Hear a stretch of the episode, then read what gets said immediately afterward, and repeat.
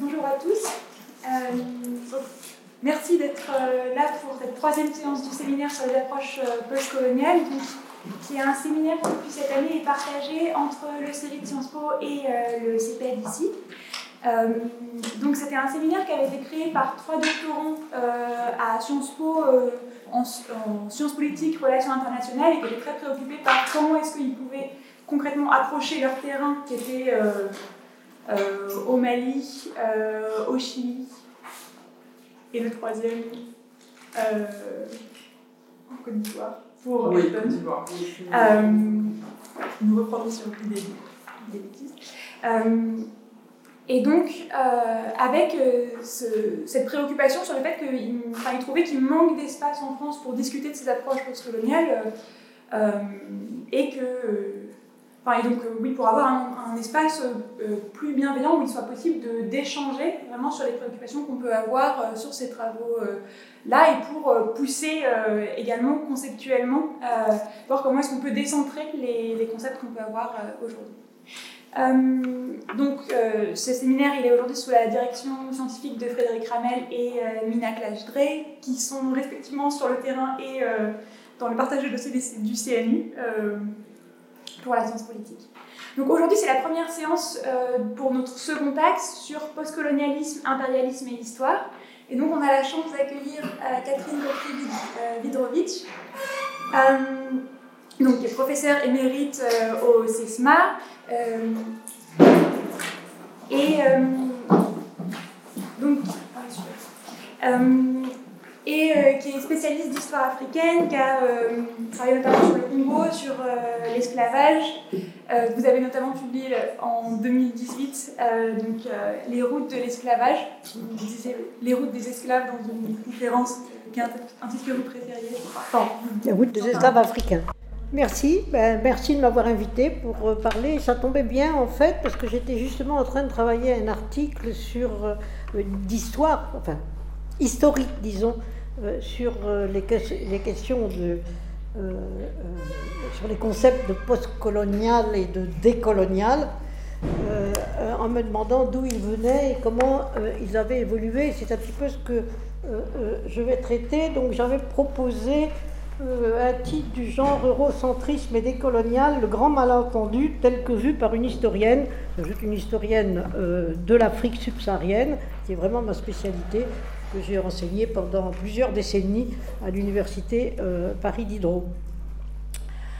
Euh, alors, je, pense effectivement, d'après mes lectures euh, récentes, parce que c'est une question qui, agite beaucoup les intellectuels, même ceux, je dirais, qui n'y connaissent rien, et peut-être surtout ceux qui n'y connaissent rien, pas, surtout, mais enfin qui disent un peu n'importe quoi sur la, question sans avoir lu euh, euh, les textes souvent, ou, avoir lu quelqu'un qui dit que les textes sont, qui, dit d'après un, autre qui dit que les textes sont.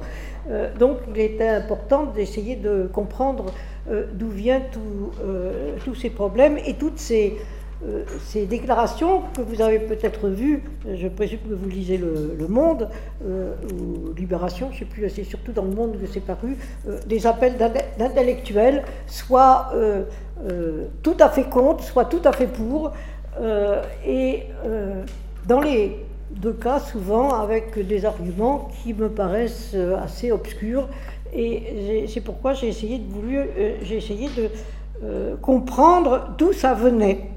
Et comme je suis historienne, j'ai commencé, disons, historienne de l'Afrique, je répète, j'ai commencé, et que l'on débat en France essentiellement un petit peu sur l'Indonésie, grâce à.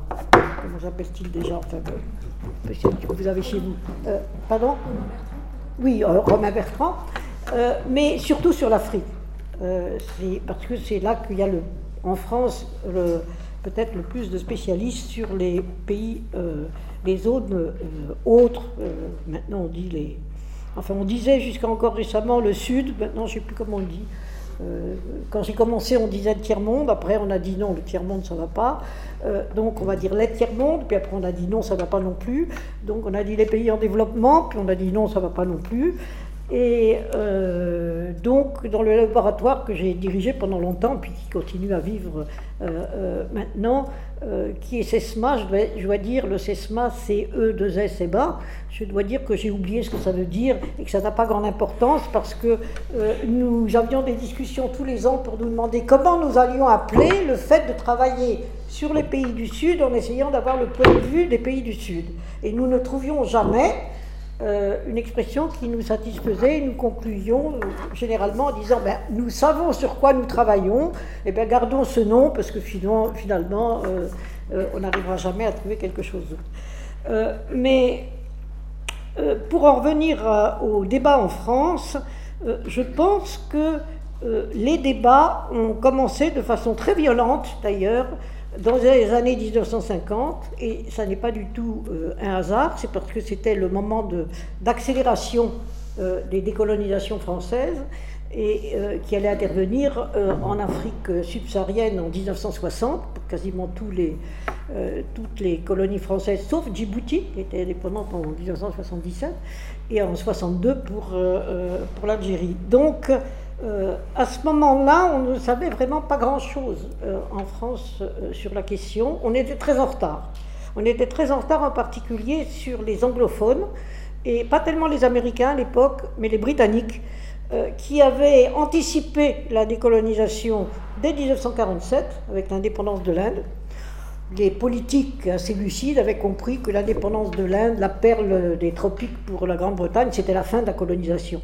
Et donc, euh, euh, ils, ont, ils ont agi en conséquence. Les Français ont besoin de trois guerres pour comprendre la même chose, la guerre d'Indochine, la guerre d'Algérie et la guerre du Cameroun, euh, pour arriver à la même conclusion. Mais le résultat, ça a été que les réflexions en France ont une génération de retard sur les réflexions de langue anglaise.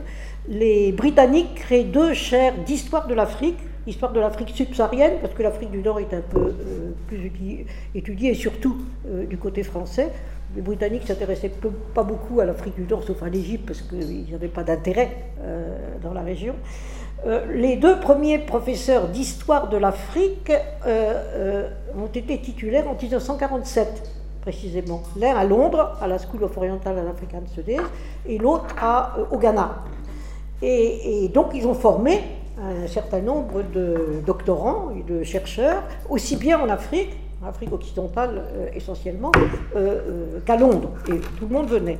En France, il a fallu attendre 1962, une génération. le premier à être élu était un directeur de recherche à l'école des hautes études, qui s'appelait Henri Brunswick, qui a été, mon, patron de thèse d'ailleurs, qui était, disons, une transition entre l'histoire de la colonisation et l'histoire africaine. Mais c'était un très bon historien. Hein. Et puis en 1962, il y a eu l'élection de deux titulaires en Sorbonne, encore la Sorbonne à l'époque. C'est-à-dire qu'en 62, c'est pas ce qui s'est passé en 47 euh, du côté anglais. Vous voyez la différence pour la formation des chercheurs tout ce qui concerne l'Afrique subsaharienne, en tous les cas, parce que pour l'Afrique du Nord, vous aviez eu un grand spécialiste d'histoire de la colonisation, spécialiste de l'Afrique du Nord, qui s'appelait Charles-André Julien, et qui disait que son premier article de anticolonial datait de 1914, ce qui était tout à fait vrai. il a pris sa retraite au moment où je, cherchais un directeur de thèse, malheureusement, donc j'avais beaucoup de mal à, trouver un directeur de thèse en histoire euh, africaine subsaharienne, parce que ça n'existait pas encore. Et donc euh, les enseignants ont dit attendez, attendez, euh, travaillez, puis attendez que nos deux élus soient élus. À ce moment-là, vous pourrez avoir un, directeur de thèse. Et c'était en 1962, c'est-à-dire qu'on était très en retard. Mais ce n'est pas non plus euh, étonnant, c'est parce que l'éclatement et la nécessité de comprendre ce qui se passait est arrivé avec les indépendances. Et les Français n'ont pas encore tout à fait encore euh, décolonisé, comme vous le savez. Donc en, 60, c'était euh, dans leur tête, je veux dire, donc 60, c'était. Alors à ce moment-là apparaît quelques très rares intellectuels euh, africains, sénégalais. en particulier, côté francophone, parce qu'il y en avait, il y, avait des, chercheurs nigérians et ghanéens qui avaient soutenu dès les années il y avait même Nyerere qui avait soutenu avant la Deuxième Guerre mondiale, mais qui euh, avait soutenu dès les années 1950 et qui enseignait dans des universités euh, africaines. Du côté francophone, il n'y avait rien, de tout ça, justement.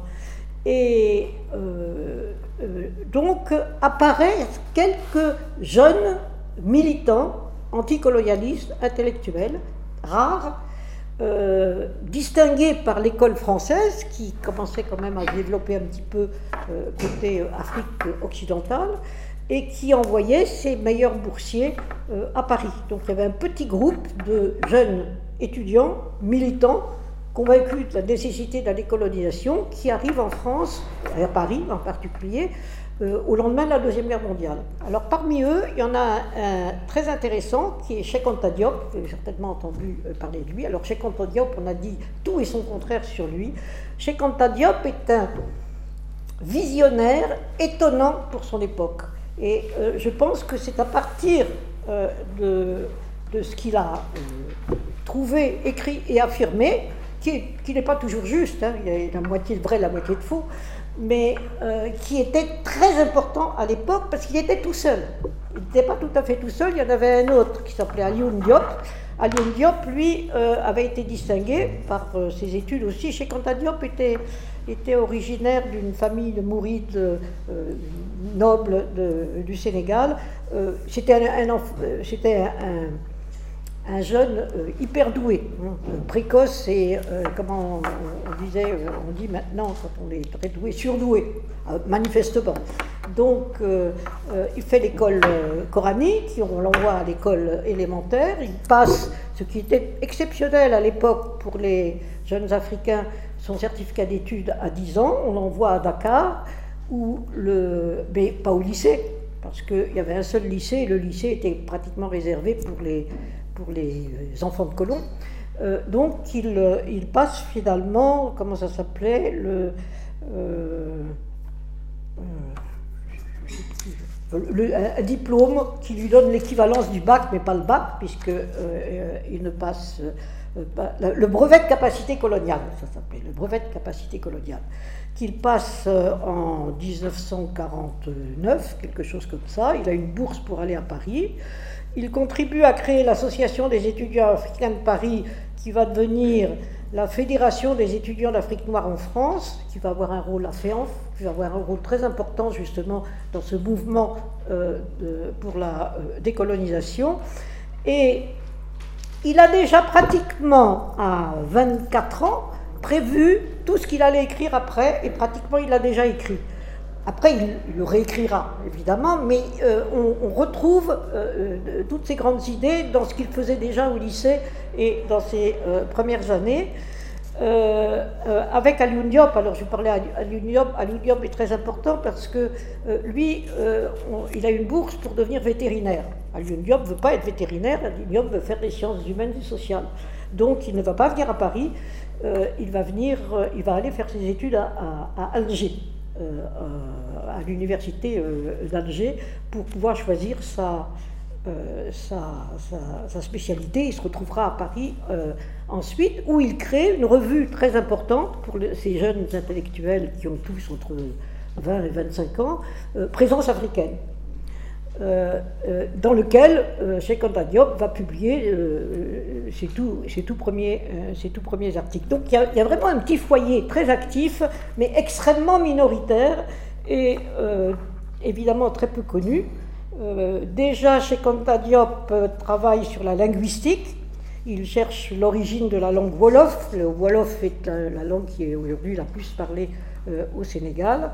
Euh, plus tard, il comparera la langue hiéroglyphique des anciens Égyptiens à la langue Wolof, avec des théories linguistiques un peu fumeuses, euh, disant que ce sont des, langues apparentées. Je ne suis pas linguiste, je ne me, euh, prononce pas, mais il a déjà l'idée de penser qu'il doit y avoir une diffusion panafricaine de quelque chose, et que ce quelque chose, ben, finalement, c'est l'Égypte parce que l'Égypte était euh, à l'époque considérée comme la mère de la civilisation occidentale, la civilisation occidentale avec un C majuscule.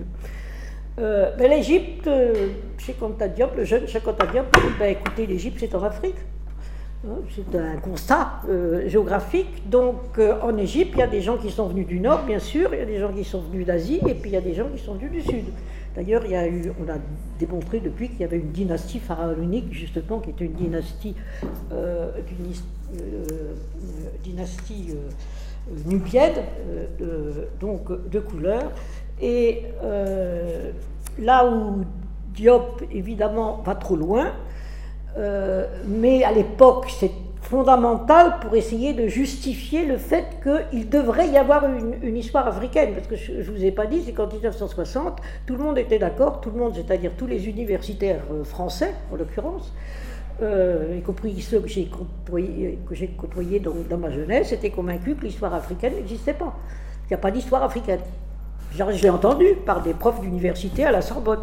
Il n'y a pas d'histoire africaine. Ben, ça voulait dire quoi? Ça voulait dire que l'histoire africaine n'était pas écrite en français, parce qu'elle avait commencé à être écrite en, anglais, justement, depuis 1947. Mais on ne lisait pas encore beaucoup, euh, il y avait un, gap important entre la langue française et la langue anglaise à l'époque, pas comme aujourd'hui, et donc les contacts étaient euh, faibles.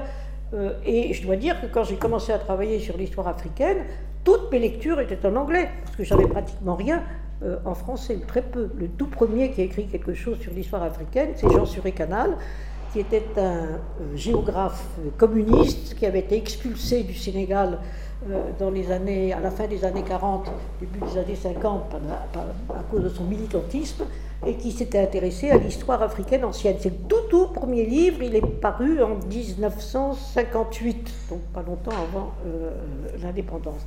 Mais bon, alors c'est comme ça. Donc à ce moment-là, Cheikh Anta Diop est convaincu qu'il faut chercher les origines de ce qu'il pense devoir être le panafricanisme. Il, euh, le panafricanisme est un mouvement qui est né aux États-Unis au début du XXe siècle, euh, qui était connu par tous les, les African Americans et les quelques Africains, mais qui étaient pratiquement ignoré euh, par, euh, euh, le commun des mortels en, Occident. Et Alioune Diop, justement, va organiser en 1956 le premier congrès panafricain à Paris, en 1956, c'est-à-dire quatre ans avant les indépendances. Donc c'est une assemblée où viennent des Américains, des Canadiens, des Sénégalais, quelques Africains, des Français, etc., en Sorbonne, ce qui à la fois provoque scandale et ne paraît euh, pas inaperçu de tout le public français qui ne s'intéresse pas du tout euh, à la question. Donc c'est très novateur ce qu'il fait à ce moment-là. Alors, de retour au Sénégal, chez Kanta Diop lance des enseignements sur la nécessité d'un enseignement dans la langue africaine, sur euh, les fondements culturels d'une civilisation africaine moderne. Que je ma, montre. Et euh, je dirais, euh, comme je disais tout à l'heure, tout est déjà clair dans sa tête. Alors, il ne reste pas très longtemps en France, il reste 4 ans.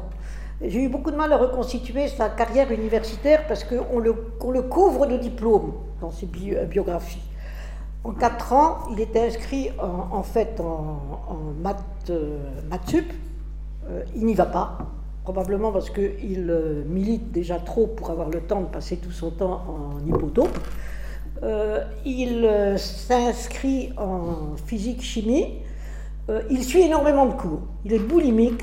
Et le fait qu'il ait des diplômes ou qu'il n'en en ait pas, ça n'a pas grande importance. Il n'en a pas beaucoup, finalement. En 4 ans, on ne peut pas avoir beaucoup de diplômes. Euh, mais euh, finalement, il sera licencié en philosophie en 1948 et il passe en 1950 deux certificats de, sciences en chimie générale et en chimie appliquée. Et puis, il faut qu'il gagne sa vie parce qu'il est plus boursier. Donc, il trouve des boulots divers. Il va euh, enseigner un peu la physique et la chimie dans des lycées parisiens comme, comme auxiliaire. Et puis, il trouve un poste dans le laboratoire de euh, dans le euh, dans le, laboratoire sur les recherches, les recherches euh, scientifiques, je suis en train de, de chercher, et il est engagé et il découvre l'importance de la recherche du, des datations par le carbone 14, qui sont en train d'être découvertes. Et ça le passionne parce qu'il dit par le carbone 14, on va pouvoir dater les restes égyptiens anciens. Et un de ses grands buts, quand il reviendra au Sénégal, il réussira, c'est de créer à l'Institut français qui va devenir l'Institut fondamental d'Afrique noire, l'IFAN, un laboratoire de carbone 14 pour dater précisément les euh, recherches archéologiques euh, trouvées, en Afrique. Donc tout ça est extraordinairement novateur euh, pour l'époque. mais c'est un combat chez lui qui est toujours à la fois idéologique, scientifique, mais il a une formation d'historien très limitée. Alors il a dit lui-même qu'il était, euh, s'était formé en histoire, égyptologie, physique, linguistique, anthropologie, économie et sociologie. Tout ça en quatre ans. Mais il l'a fait. Hein, je, ne mets pas en doute parce que moi je l'ai connu chez Cantadiop. Euh, euh, vers la fin de sa vie, euh, c'était, un phénomène, un, phénomène, euh, une machine à, penser et à parler. Il pouvait faire des conférences qui duraient trois ou quatre heures. On était tous morts de fatigue parce que ce qu'il racontait était très intéressant mais fatigant. Et lui, il était frais comme un gardon il pouvait continuer toute la nuit. C'était vraiment quelqu'un de tout à fait extraordinaire. Avec des idées à la fois géniales et aussi très discutables. Alors, son combat est scientifique, avec les réserves que je viens de faire, et idéologique et politique. Il pense que prouver l'antériorité des civilisations noires va asseoir euh, la nécessité de créer une histoire africaine qui est la plus vieille de tous les temps, ce qui est d'ailleurs vrai, hein, puisque la préhistoire a commencé, la préhistoire ancienne a commencé en Afrique, euh, euh, et, mais à l'époque on ne le savait pas, et qui euh, et, donc, euh, il pense que doter l'Afrique de ce passé va l'aider à se développer euh, dans l'avenir. Ça, c'est vraiment. C'est un militant. C'est un militant politique et qui utilise son savoir, qui est grand, mais un peu, un peu débordant, et un peu imaginatif quand même, un petit peu trop imaginatif, pour, pour cet objectif. Et il prépare une thèse euh, sous le titre, euh, le titre n'a pas grande importance, qu'il propose en 1955-56 à il, a, il, a, travaillé avec le philosophe Gaston, euh, Gaston Bachelard et puis auprès de Marcel Griol, qui était un grand anthropologue de l'époque. Et Marcel Griol, la thèse est refusée à la soutenance. Parce que cette thèse explique en long, en large et en travers que euh, l'origine euh, de l'Afrique, c'est euh, de l'Afrique noire, comme on disait à l'époque, c'est l'Égypte. Et que l'Égypte n'était pas blanche, qu'elle était noire. Or, à l'époque, il faut bien comprendre comment c'était, l'égyptologie était une science complètement blanche. l'égyptologie est née au XVIIIe siècle chez les savants allemands, et puis elle s'est développée, et, et et il n'entrait pas dans l'idée des, membres de l'Académie des sciences, de l'Académie des lettres euh, françaises, euh, avec de grands noms, qui sont restés des grands noms et qui ont trouvé des tas de choses. Euh, le clan, et il y en a un autre, Yoyot, Yoyot et, le clan. pour eux, l'Égypte était la mère, de, la mère de la civilisation occidentale on, arrivera à la conclusion que finalement l'Égypte est la mère de toutes les civilisations euh, occidentales et pas occidentales. Euh, une des mères, disons, parce que euh, maintenant on sait bien que toute civilisation est le fruit de, synthèse, de rencontres dans tous les courants. Mais à l'époque, on était plus simpliste. Donc dire que l'Égypte était la mère de la civilisation occidentale, ça voulait dire, bah, évidemment, elle est blanche, puisque les Noirs sont un peu des sauvages. Euh, on est dans les années 50, on est, avant euh, euh, il faut rappeler que, évidemment, à cause de l'antisémitisme, du nazisme, du massacre des Juifs, l'UNESCO se préoccupe beaucoup de, de l'antisémitisme en particulier, et du racisme, et provoque une réunion de savants, anthropologues, sociologues, philosophes, en 1950, euh, pour se prononcer sur la façon d'étudier les sociétés qui ne sont pas occidentales. Et euh, cette déclaration de l'UNESCO en 1950 est extrêmement intéressante parce qu'elle condamne absolument l'idée de race en disant c'est fini, les races ça n'existe plus. Et ce, qui était vrai, ce qui était connu en génétique depuis les années 20, mais qui n'était pas encore reconnu par les anthropologues à l'époque. et la déclaration de l'UNESCO de 1950 provoque tellement de scandales parmi les anthropologues de l'époque qu'en 1951, l'UNESCO réunit une nouvelle commission internationale avec d'autres anthropologues qui rédigent euh, un texte qui est à peu près le contraire de l'autre et qui commence en, disant, il faut que je retrouve ça parce que c'est c'est tout à fait euh, extraordinaire. Euh, tous les anthropologues, enfin je vous le cite de mémoire, tous les anthropologues sont d'accord pour reconnaître que le concept de race est utile pour étudier les différences entre les euh, différentes sociétés.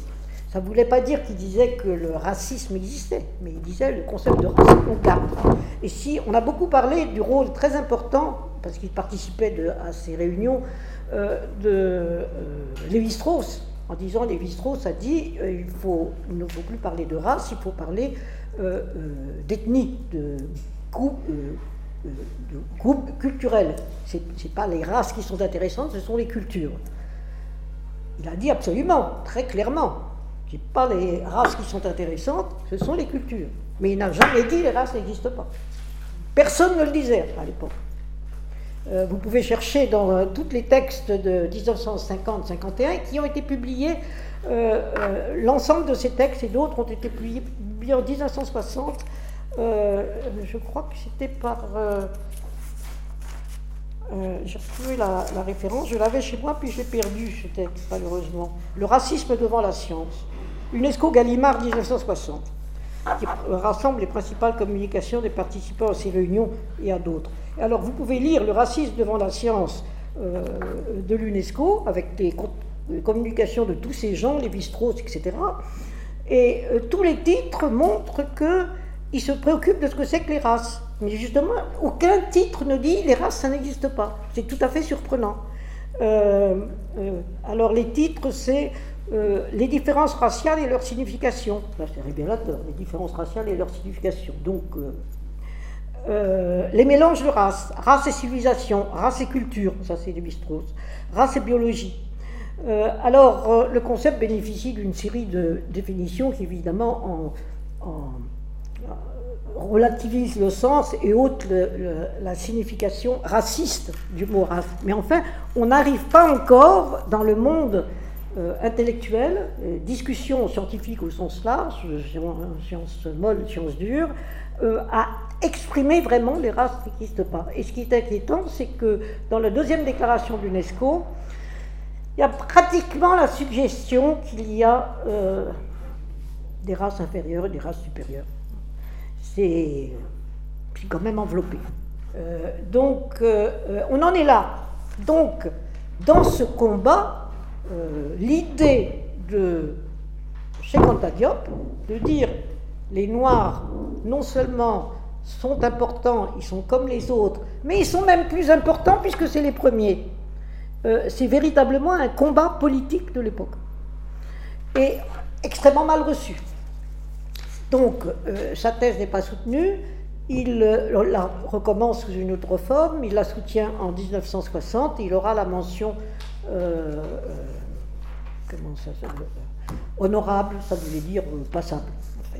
Bref, il est quand même euh, docteur euh, d'État, il rentre, il rentre à Dakar, il est nommé euh, chercheur à l'IFAN, mais il n'enseignera jamais à l'université du temps de Sangor, parce qu'ils sont à la fois ennemis politiques et ennemis intellectuels, je dirais. Senghor est davantage dans l'esprit du temps, qui insiste sur euh, le côté, enfin, qui a inventé le concept de négritude et la, culture euh, euh, africaine, qui est plus affective que cartésienne, disons.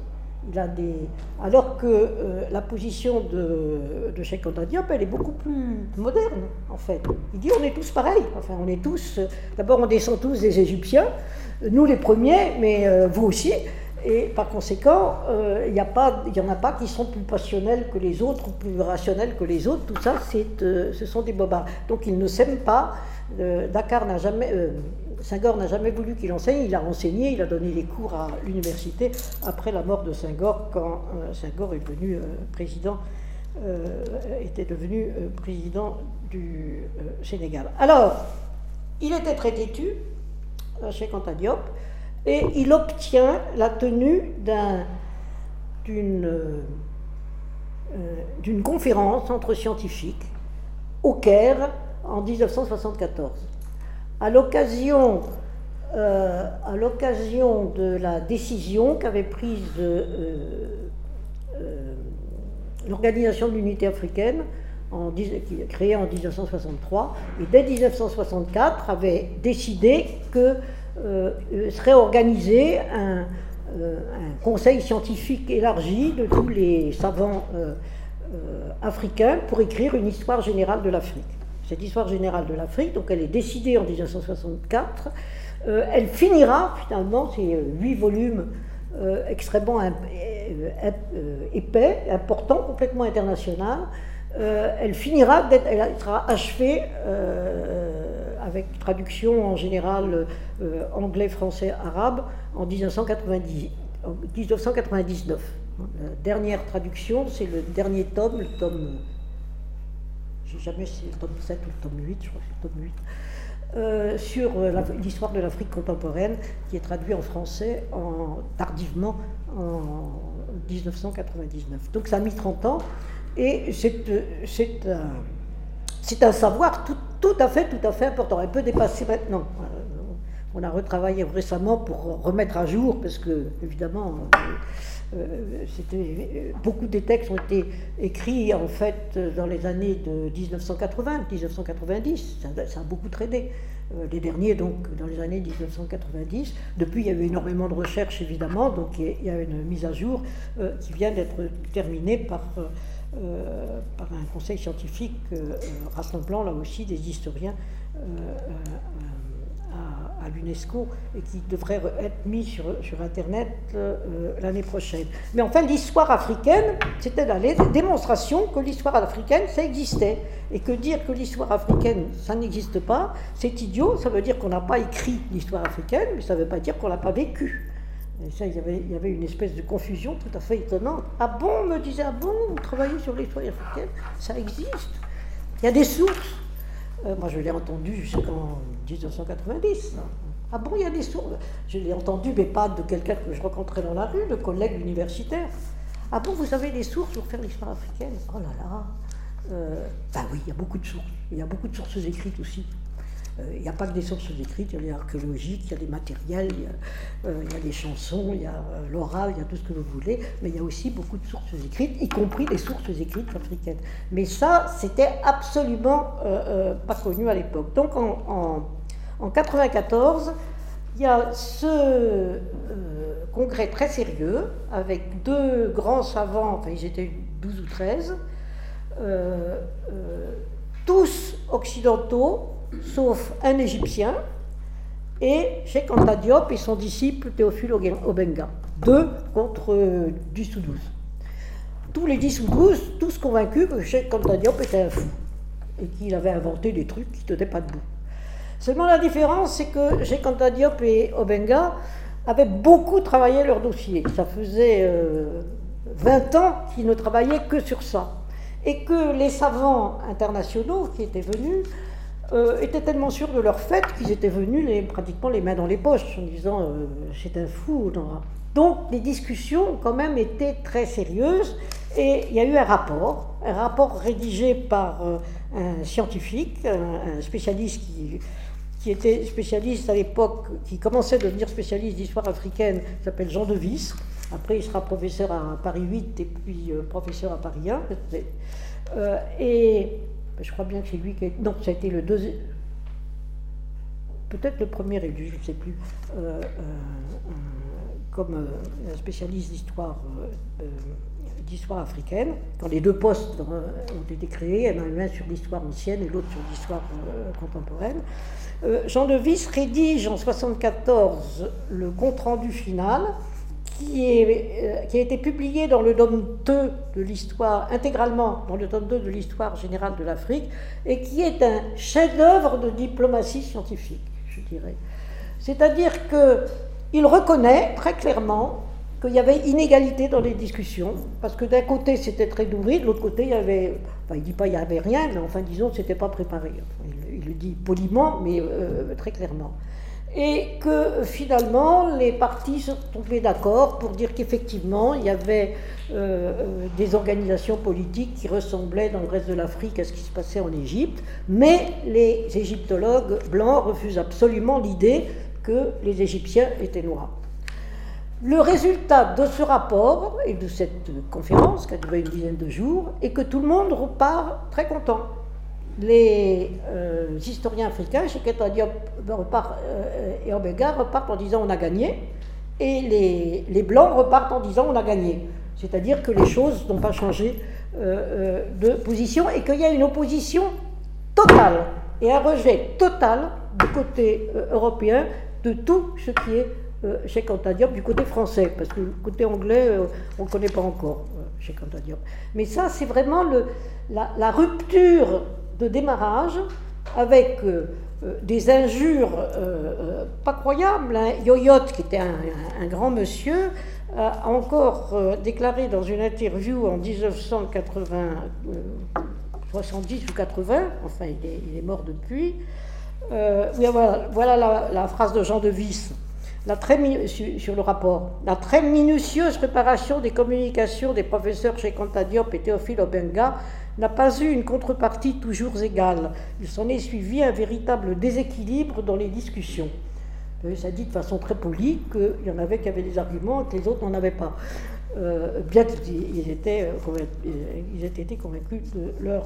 bon, en, fait, rien n'était réglé et en fait, le combat commençait. Alors c'est un combat biaisé d'avance. C'est un combat qui part mal, qui correspond à l'époque. Là aussi, c'est pas notre époque aujourd'hui. on, est, on est quand même encore en 74. Hein, en 74, les choses ne sont pas encore faites. Je veux dire, le, le premier ouvrage de vulgarisation publié par Jacquard est de 1978 pour dire que les races n'existent pas. Il a fait une grande, un grand travail scientifique en 1974, où il a démontré par A plus B pour les savants, en langage très scientifique, et en 1978, il a fait un ouvrage grand public pour dire les races n'existent pas. On le sait absolument, scientifiquement prouvé, ça n'existe pas. N'importe qui peut, se marier avec n'importe qui, avoir des enfants, c'est la déclaration, c'est la définition d'une espèce. Il y a l'espèce humaine, point. Euh, les races, ça existe quand on les fabrique. Évidemment, Hitler a voulu fabriquer euh, une race aryenne en choisissant des, euh, des hommes blonds aux yeux bleus, des femmes blondes aux yeux bleus, pour avoir tous les petits-enfants blonds aux yeux bleus aussi, pour qu'ils soient tous bien aryens. Mais ça, c'est une fabrication, comme les, chiens. Euh, il y a des races de chiens, bien entendu. À force de croiser euh, les, mêmes chiens ensemble, on arrive à, créer des races. Mais ça, c'est une fabrication. Euh, naturellement, les races n'existent pas et, tous les mélanges sont possibles. or, à l'époque, on n'en est pas là. C'est ça qui, c'est très important à comprendre pour, comprendre justement les oppositions. Donc, de part et d'autre, de façon consciente ou inconsciente, euh, les, partenaires discutent avec des euh, bases raciales de couleur. Le blanc est supérieur au noir, le noir est inférieur ou supérieur au blanc. Mais des deux côtés. Pour les blancs, depuis toujours, enfin depuis l'histoire de la colonisation, de l'esclavage, ça remonte très loin, le, noir le blanc est supérieur au, blanc, au noir. Alors c'est inconscient, on est antiraciste, mais n'empêche, n'empêche. Euh, c'était encore pas rentré euh, dans les mœurs. Et donc le combat politique du côté euh, chez Diop Obanga est très fort pour lutter contre ces siècles de préjugés de couleur qui ont été entretenus depuis très longtemps. Alors, on ne peut pas imputer au seul Cheikh Diop d'avoir racialisé le débat le débat était racialisé avant. Le débat est racialisé, je dirais, depuis que, au moins façon très claire, depuis le XVIe siècle, quand, avec le commerce atlantique, le commerce des esclaves atlantiques, tous les esclaves de l'Atlantique, tous les esclaves qui vont travailler sur les plantations américaines sont tous noirs, et ne sont que noirs. Ça, c'est une invention européenne euh, du XVIe siècle.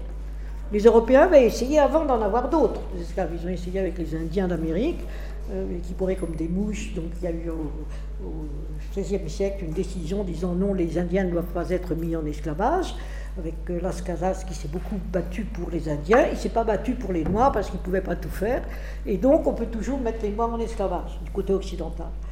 Euh, et euh, donc, l'invention de l'esclave noir et le fait, par conséquent, que tout noir finalement n'est bon qu'à être esclave, donc est inférieur, donc ne vaut rien, est véritablement installé en Occident au XVIe siècle et va se poursuivre beaucoup au XIXe siècle, en particulier, euh, il va être construit euh, au XIXe siècle, en particulier parce que le XIXe siècle fait intervenir que l'esclavage c'est mal. Donc on va supprimer l'esclavage. Alors l'esclavage c'était très commode euh, pour différencier les noirs et les blancs. Tout noir était bon qu'à être esclave, donc on savait que les noirs étaient inférieurs. Mais à partir du moment où il n'y a plus d'esclaves, pourquoi est-ce que les noirs sont inférieurs? Alors je simplifie un petit peu, enfin je, veux dire schématiquement, ben, il faut bien trouver pourquoi les Noirs sont inférieurs. Et les scientifiques euh, du 19e siècle, les anthropologues physiciens, les médecins euh, cherchent les différences raciales au 19e siècle entre, euh, en particulier, entre autres, parce qu'il y, a d'autres différences que les différences entre les noirs et blancs, mais si on prend cette différence-là, quelles sont les, qu'est-ce qui, fait que le noir est inférieur au blanc? Alors à la fin du 19e siècle, même une histoire très cocasse, tout à fait authentique, euh, du médecin Broca, qui était très raciste, euh, qui croit avoir trouvé dans les années 1890 pourquoi les noirs étaient inférieurs aux blancs.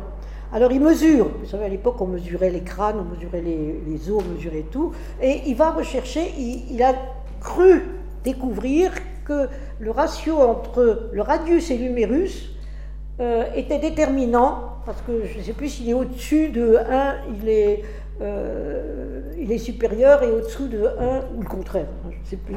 Euh, il est inférieur et que donc tous les blancs euh, ont un, bon ratio et tous les noirs ont, un mauvais. Alors il a l'idée d'aller chercher, tout ça est parfaitement authentique, hein, euh, est d'aller rechercher les mesures de la Vénus voyez, cette sud-africaine qui, avait été, qui est morte en 1815, qui avait été importée en Europe, qui, qui, avait une une, morphologie très particulière, caractéristique euh, certains, euh, euh, d'un certain nombre d'individus en Afrique du Sud, qui est un postérieur très important.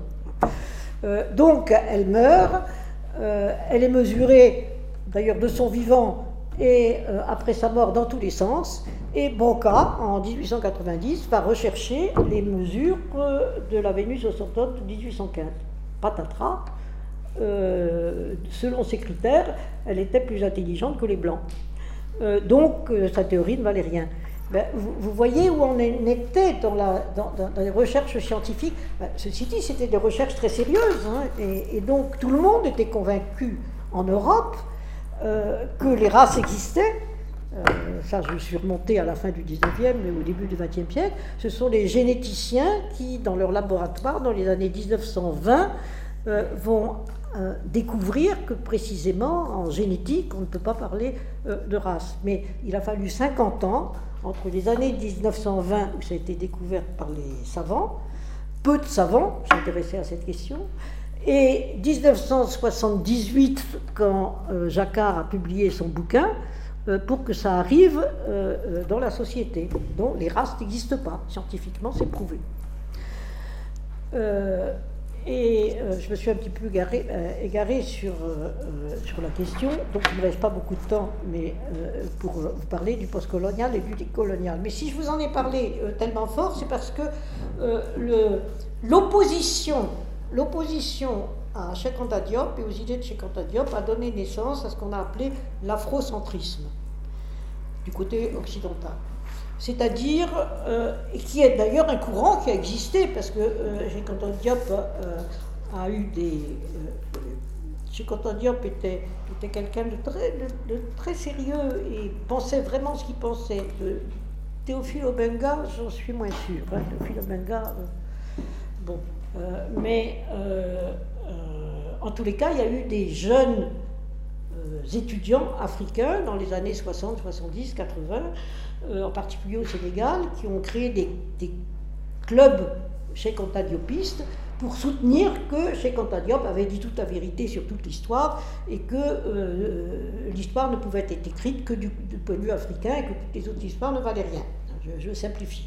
C'est-à-dire que l'afrocentrisme est absolument le symétrique de l'eurocentrisme, de l'européocentrisme. L'européocentrisme, c'est quand même la conviction intime, parce que maintenant on l'explique plus comme, ça, la conviction intime que la science est tellement développée en Occident que seuls les Occidentaux ont vraiment tous les outils nécessaires pour faire véritablement euh, des bonnes sciences et une bonne histoire. Et que finalement, euh, euh, un très bon historien occidental peut écrire tout seul l'histoire du monde. C'est ce qu'on pensait il n'y a pas encore très longtemps. Euh, contre ce sentiment-là, effectivement, que s'est élevé, se sont élevés tous les courants sur l'histoire à part égale, sur l'histoire croisée, euh, l'histoire mondiale, etc. Mais qui revient d'ailleurs toujours de façon, euh, je dirais, insidieuse. Aujourd'hui, les historiens, disant, ont fait un groupe d'historiens occidentaux formés à l'occidental, et on écrit une histoire du monde ensemble. Mais on ne demande pas le point de vue de l'autre côté. Euh, donc on va faire de l'eurocentrisme, de l'européocentrisme sans même s'en rendre compte. et on en fait tout le temps. On en fait tout le temps, Et euh, bah, du côté africain, c'est pareil. Il y a un certain nombre euh, d'historiens, dont beaucoup étaient beaucoup moins bien formés, effectivement, euh, étaient moins allés à l'université, avaient moins de savoir, etc. Ils sont devenus afrocentristes purs et durs de façon, disons, discutable, mais être eurocentriste pur et dur, c'est aussi complètement idiot. De, se dire que le point de vue, je ne sais pas, japonais, chinois, euh, ou euh, ghanéen pour essayer de comprendre ce qui s'est passé dans le monde, ben, ma foi, il est aussi important que le point de vue du français ou du britannique, qui, qui est quand même un, abreuvé de, euh, de 4 ou 5 siècles de, de modèles eurocentrés. Alors ça, ça a été vraiment le mouvement que vous connaissez certainement, je vais, passer rapidement parce que des subaltern studies, les subaltern studies ont été lancés à la fin des années 70 euh, par Edouard Saïd. Edouard Saïd est un Palestinien, euh, mais il a travaillé beaucoup avec des historiens indiens et des littéraires indiens pour expliquer que l'orientalisme, c'est une, fabrication occidentale. L'orientalisme, c'est la vision de l'Asie par les Occidentaux. C'est de l'eurocentrisme sur l'Asie. Euh, ça a été assez mal accueilli au démarrage par la France. je parais en 78, euh, le livre euh, est traduit en français en 80, ça fait floc, hein. personne n'en parle. C'est la deuxième édition au début des années 2000 qui à ce moment-là est remarqué en France pour ces... Alors les subalternes se c'est de dire ben, l'histoire, il ne faut plus la regarder avec les yeux des anciens colonisateurs, il faut la regarder avec les yeux des anciens colonisés. Et euh, donc on n'aura pas le même point de vue. Et il faut comprendre que les points de vue sont différents. Euh, mais que euh, les deux se complètent. C'est un peu maintenant l'histoire croisée, l'échange, etc. Mais à mon avis, on retrouve aujourd'hui une tendance à, sous le biais de faire une histoire globale, de risquer de faire une histoire qui reste eurocentrée parce qu'il euh, euh, y a une majorité euh, de spécialistes qui sont formés à l'occidental, y compris, évidemment des savants des pays du Sud, euh, et ça, alors, il y a quelque chose de très intéressant, et c'est très révélateur qu'en France, ça n'ait jamais été traduit, euh, d'un Congolais, un philosophe congolais, qui a enseigné, je crois qu'il enseigne encore, dans une université euh, américaine, Valentin Moudimbe, qui a écrit exactement la même chose dans les années 1980, la même chose que Edouard Saïd sur l'Asie. Il a dit l'africanisme, c'est la vision des Occidentaux sur l'Afrique. Et il a écrit deux, bouquins formidables sur la question.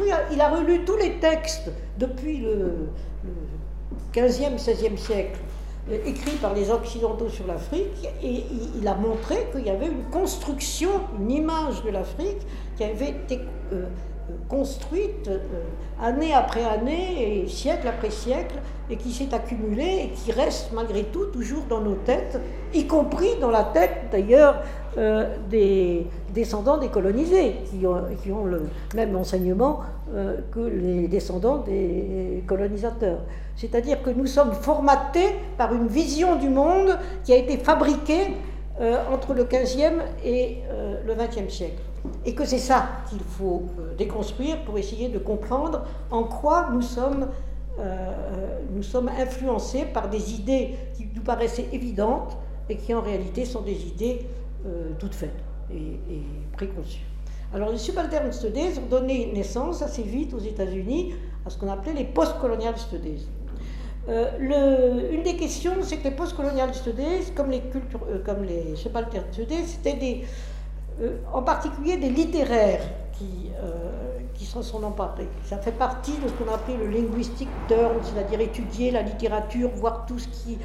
c'est-à-dire c'est beaucoup plus culturel que socio-économique comme analyse. Donc il y a eu une opposition qui s'est développée chez, disons, les marxistes purs et durs, en disant ben, ils sont anti-marxistes, parce qu'ils parlent que de culture.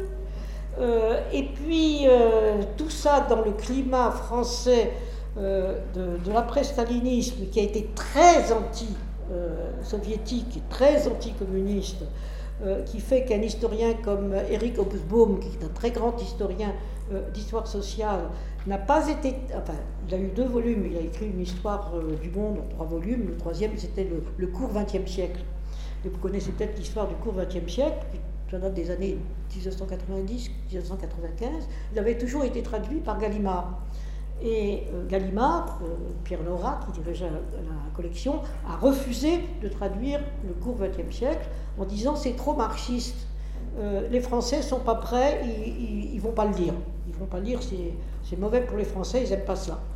Et donc il y a eu une association entre euh, l'équipe du monde diplomatique de l'époque et une maison d'édition euh, de Bruxelles, dont j'ai oublié le nom, qui ont publié en français, qui ont traduit et publié. Ça a été un succès de librairie fantastique.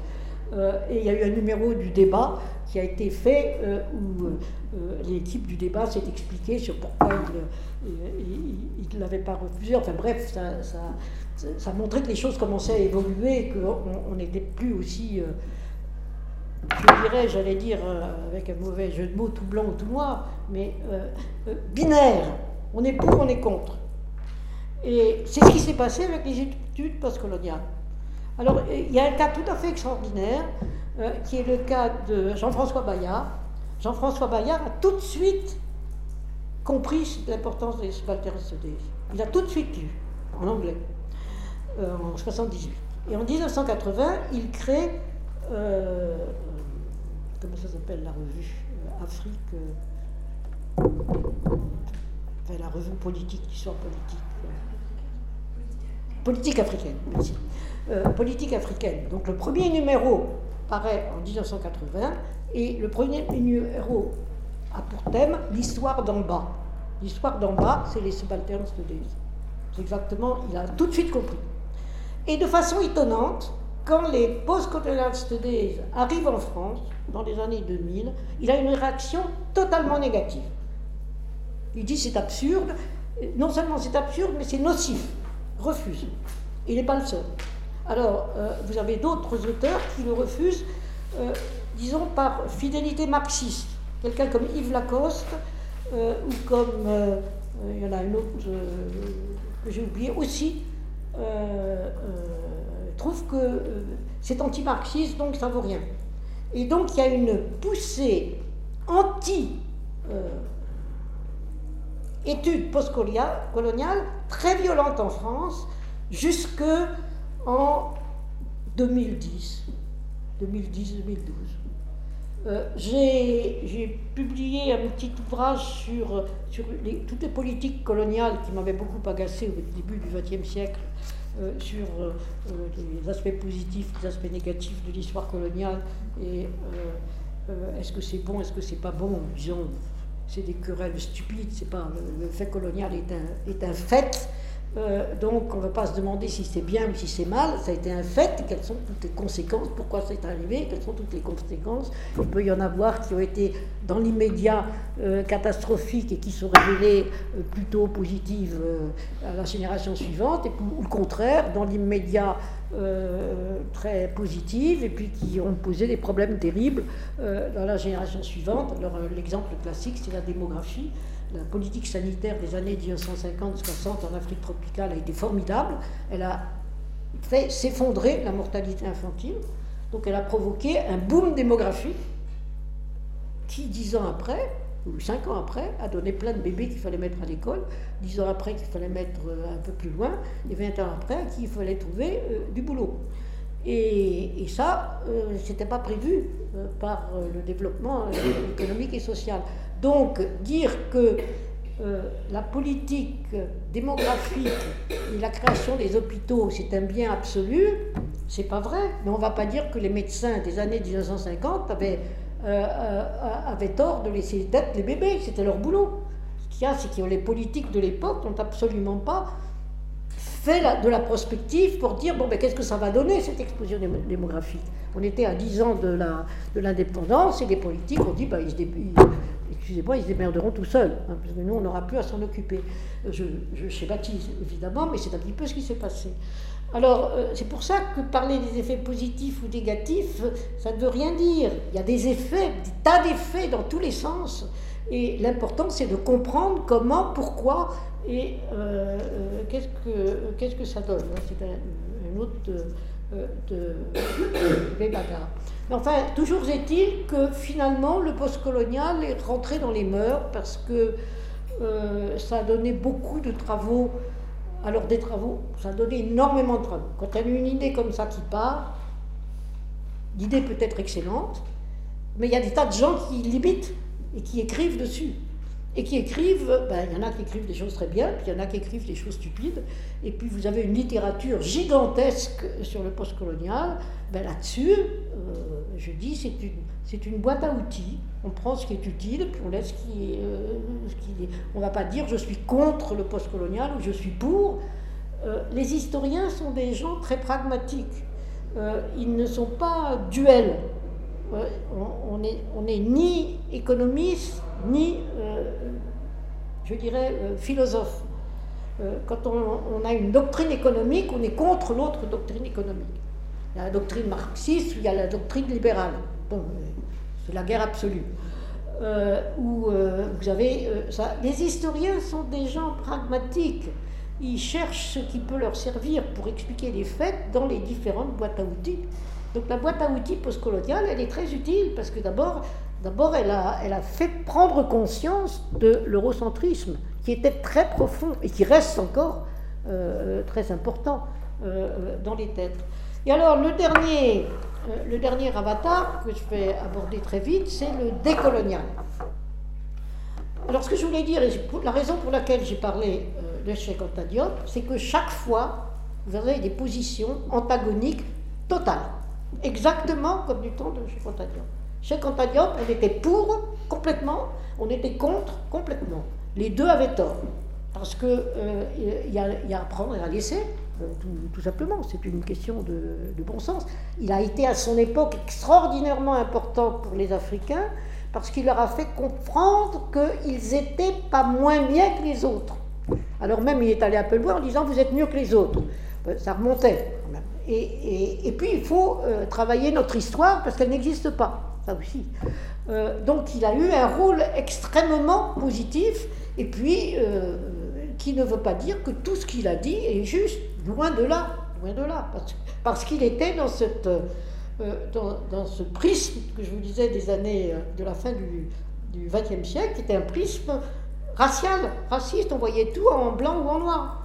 Et donc, ou bien c'était les uns qui étaient les mieux que les autres, ou bien c'était les autres qui étaient les mieux que les uns. Donc c'était comme ça qu'on vivait à l'époque. Enfin que, que, beaucoup, beaucoup, beaucoup de gens et de scientifiques vivaient. Alors, aujourd'hui, vous avez un peu une, réaction, là je, vais dire ça très vite, de, des spécialistes de l'Amérique du Sud, des latino-américains. Euh, qui ont été un peu, ben, comme nous tous, un petit peu en retard. Enfin, le Brésil, bon, parlons pas du Brésil d'aujourd'hui, mais euh, le Brésil de Lula a été euh, très ouvert. Le Brésil de Lula, il a fait la même loi que la loi Taubira. La loi Taubira 2001, qui a vraiment décoincé les choses, était de dire l'esclavage est un crime contre l'humanité. D'accord, on a dit oui, absolument, qui va dire le contraire. Mais l'article 2 est, est bien plus important à mes yeux d'enseignante il dit, par conséquent, il faut l'enseigner dans les établissements scolaires, ce qui n'était pas fait. Euh, donc, la recherche a démarré, parce qu'il y avait bien quelques petits travaux de ci, de là, mais très peu de choses, et on s'est aperçu que pour enseigner l'histoire de l'esclavage l'histoire de la traite, ben, il fallait travailler dessus.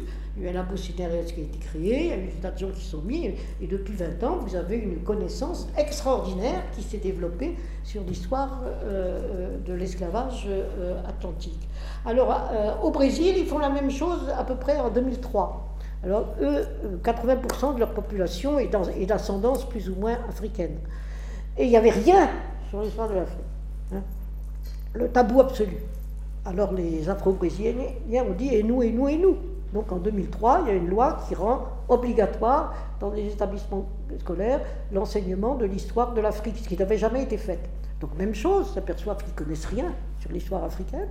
Donc ils ont été en particulier les plus, les plus actifs euh, pour euh, promouvoir et financer, aussi financer, l'histoire générale de l'Afrique revisitée, dont je vous parlais, qui est patronnée par l'UNESCO, mais l'UNESCO n'a pas d'argent, l'UNESCO doit trouver des, donateurs, et les Brésiliens ont été très donateurs parce qu'ils ont dit on a besoin d'une histoire rénovée de l'Afrique et on ne l'a pas.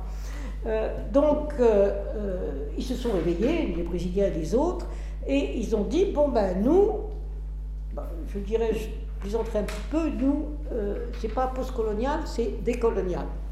Parce qu'on ne veut pas être nord-américain, on est sud-américain, on a trouvé notre concept, il est un peu différent. Alors, même provocation, mais complète, totale, du côté français.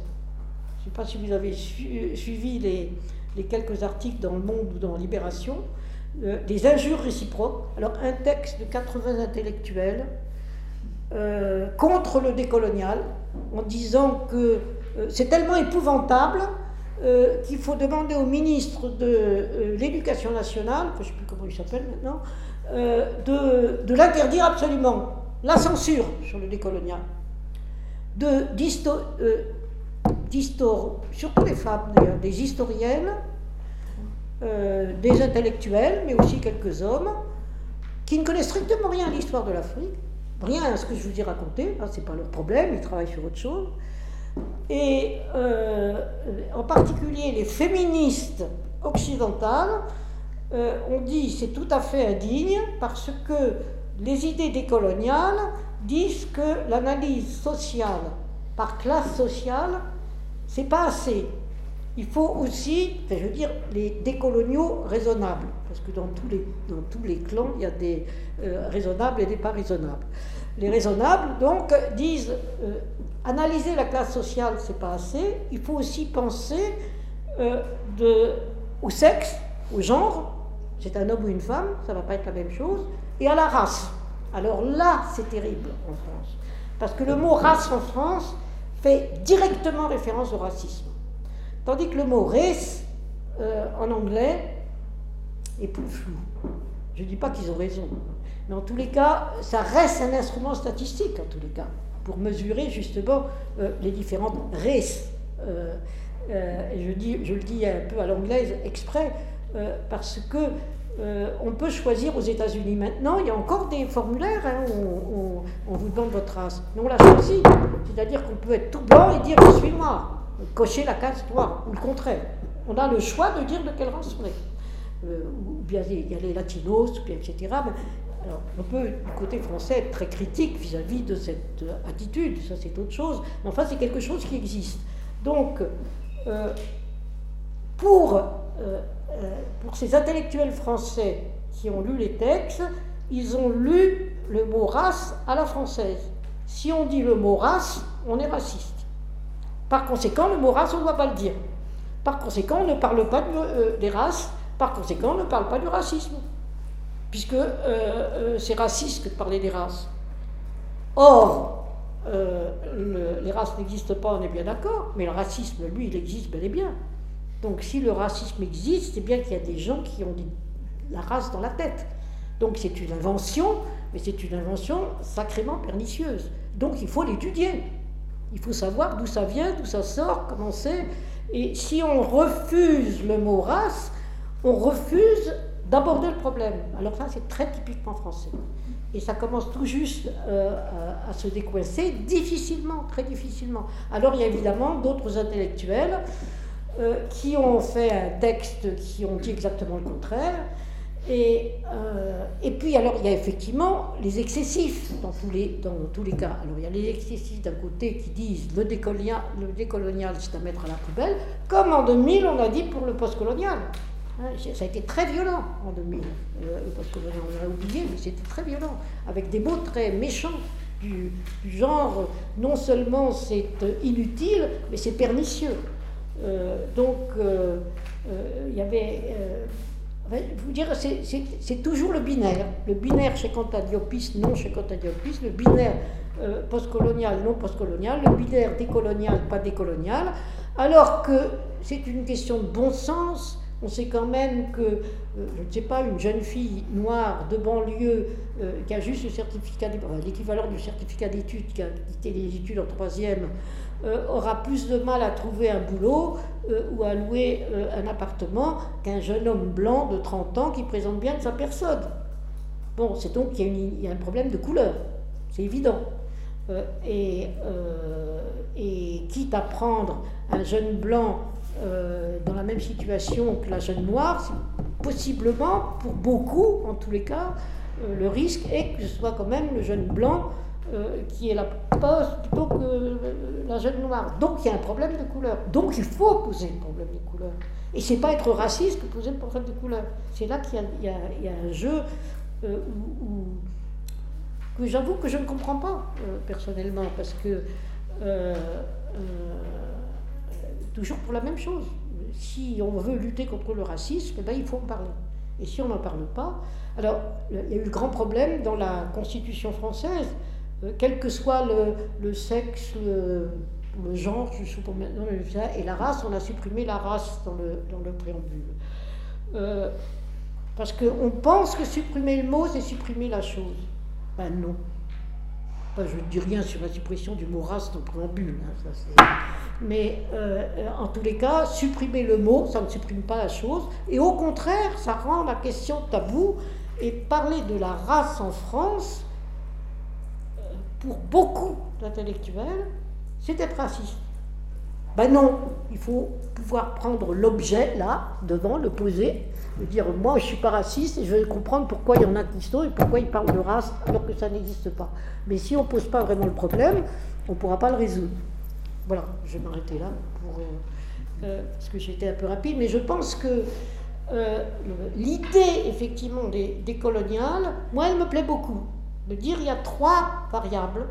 Euh, ça ne veut pas dire qu'elles sont toutes les trois euh, égales, mais la classe sociale, c'est évidemment euh, très important.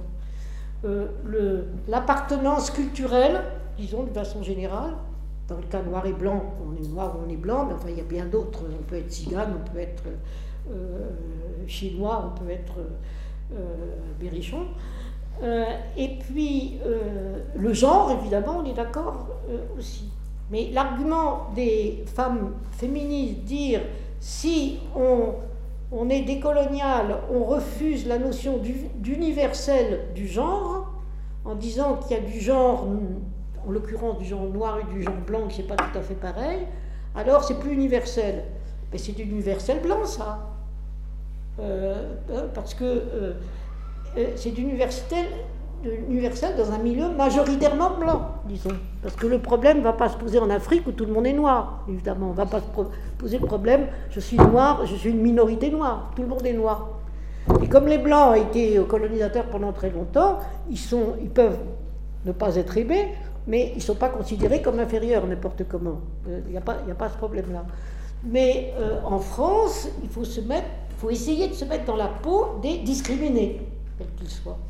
Et je trouve ça assez cocasse, pour ma part, de constater que parmi les signataires, les 80 signataires de ce, euh, d'une violence extrême, paru euh, là, il y a quelques mois, euh, contre le décolonial, vous ayez des gens en général de mon âge ou pas très loin, donc qui ont connu la période des années 50-60, qui ont été dans leur jeunesse communistes militants, parce qu'à l'époque c'était l'époque où, être communiste c'était résister à tout ce qui était euh, euh, désagréable, et qui maintenant disent, et qui sont devenus anticommunistes, très anticommunistes justement, et qui maintenant disent non, il n'y a que les classes qui comptent.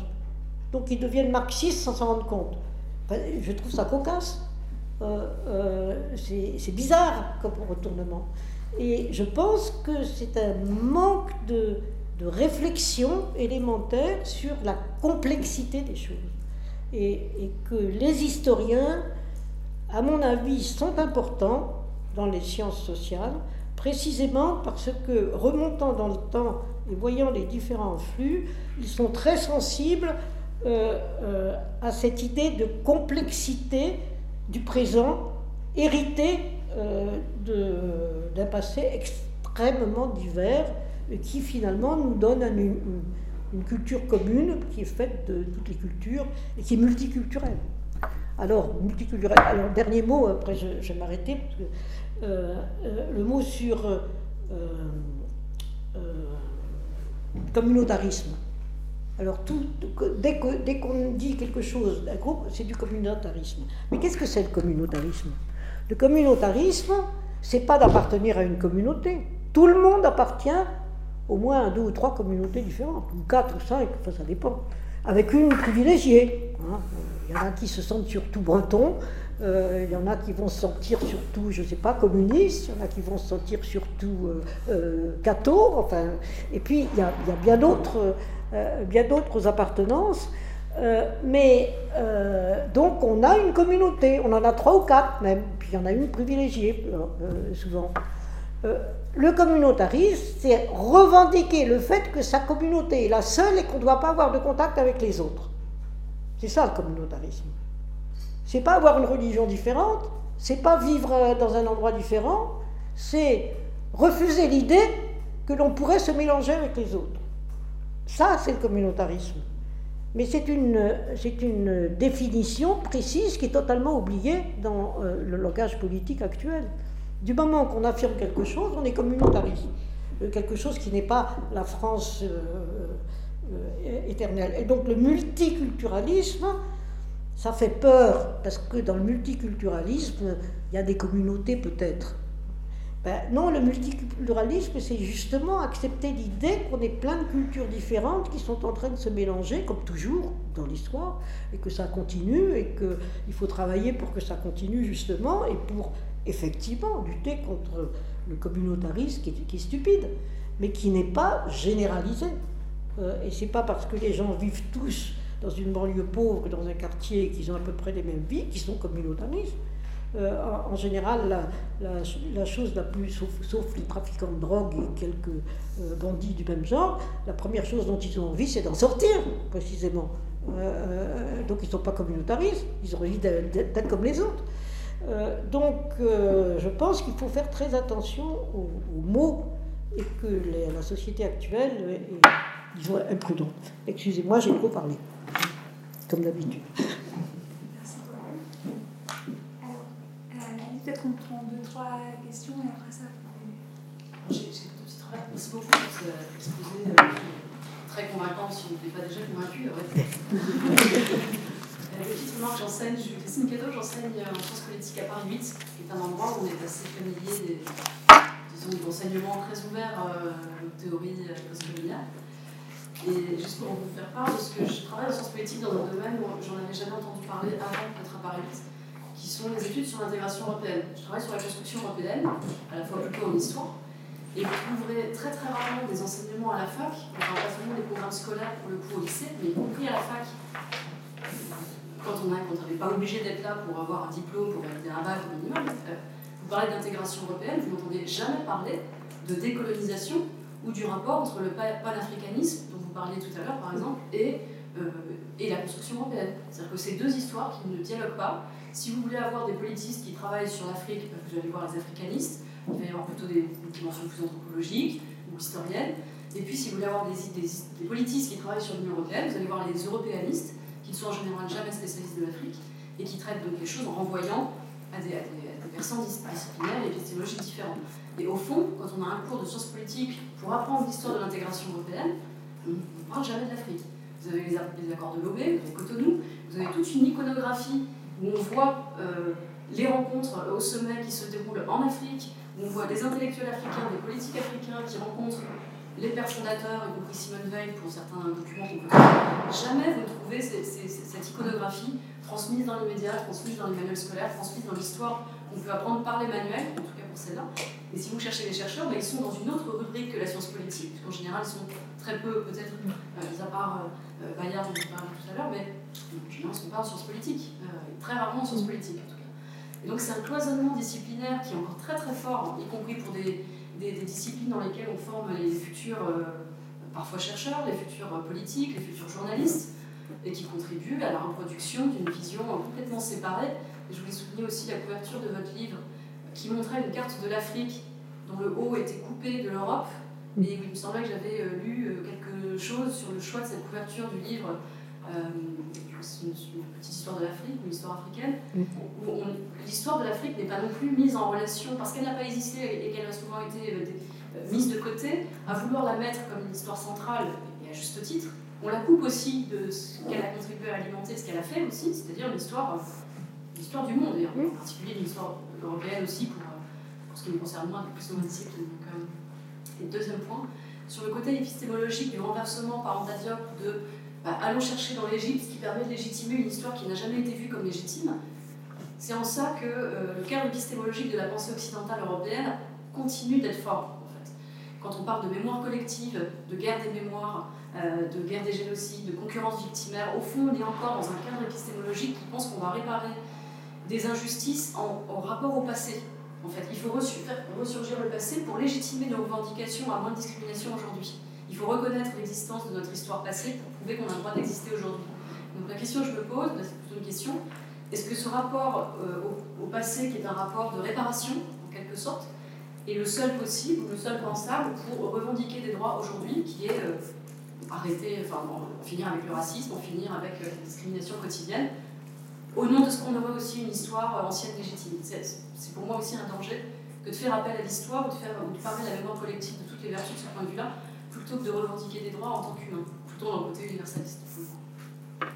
On prend une autre question ou je réponds, si vous voulez Peut-être une, une autre, si quelqu'un a une question ben, Je peux commencer à répondre à, celle-ci.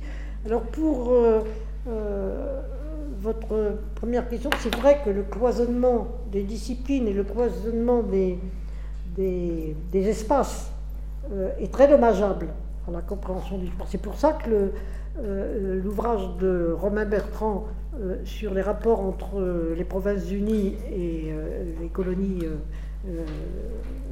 du Pacifique, indonésiennes, tellement important parce que ça a été écrit par quelqu'un qui est d'abord spécialiste de l'Indonésie. Mais nous autres spécialistes des autres parties du monde, nous avons été formés en histoire occidentale. Euh, et euh, comme la littérature euh, sur les autres parties du monde a longtemps été très déficiente en langue française, était encore très déficiente pour un certain nombre de choses, nous continuons à lire toujours, évidemment, la littérature occidentale parce qu'elle nous apporte énormément d'outils. mais la réciproque n'est pas vraie. La réciproque n'est pas vraie et ça, c'est vraiment un héritage. Parce que, euh, prenons un, exemple, euh, euh, l'évolution de l'État, l'évolution politique, l'évolution de l'État.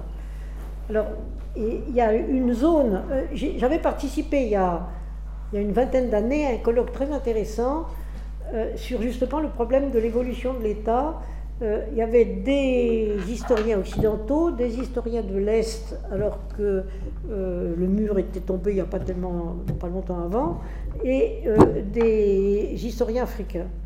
Et c'était des historiens de l'Est européen qui traitaient des articles apportés par les Africains, des historiens africains qui traitaient des articles apportés par les autres, les trois d'ailleurs. Et la confrontation était très très intéressante parce que euh, les, euh, les, spécialistes africains, euh, ben, ils disaient, vous commencez à construire un État, nous, ça fait 30 ans qu'on le fait. Alors, lisez-nous un petit peu, parce que vous allez voir comme c'est compliqué. Et l'incompréhension des Polonais ou des, ou des Tchèques à leur dire vous devez lire un petit peu des travaux africains pour comprendre ce qui se passe. Ils étaient vexés, mais d'une façon épouvantable. Ils trouvaient que c'était une injure. Euh, voilà, c'est ça.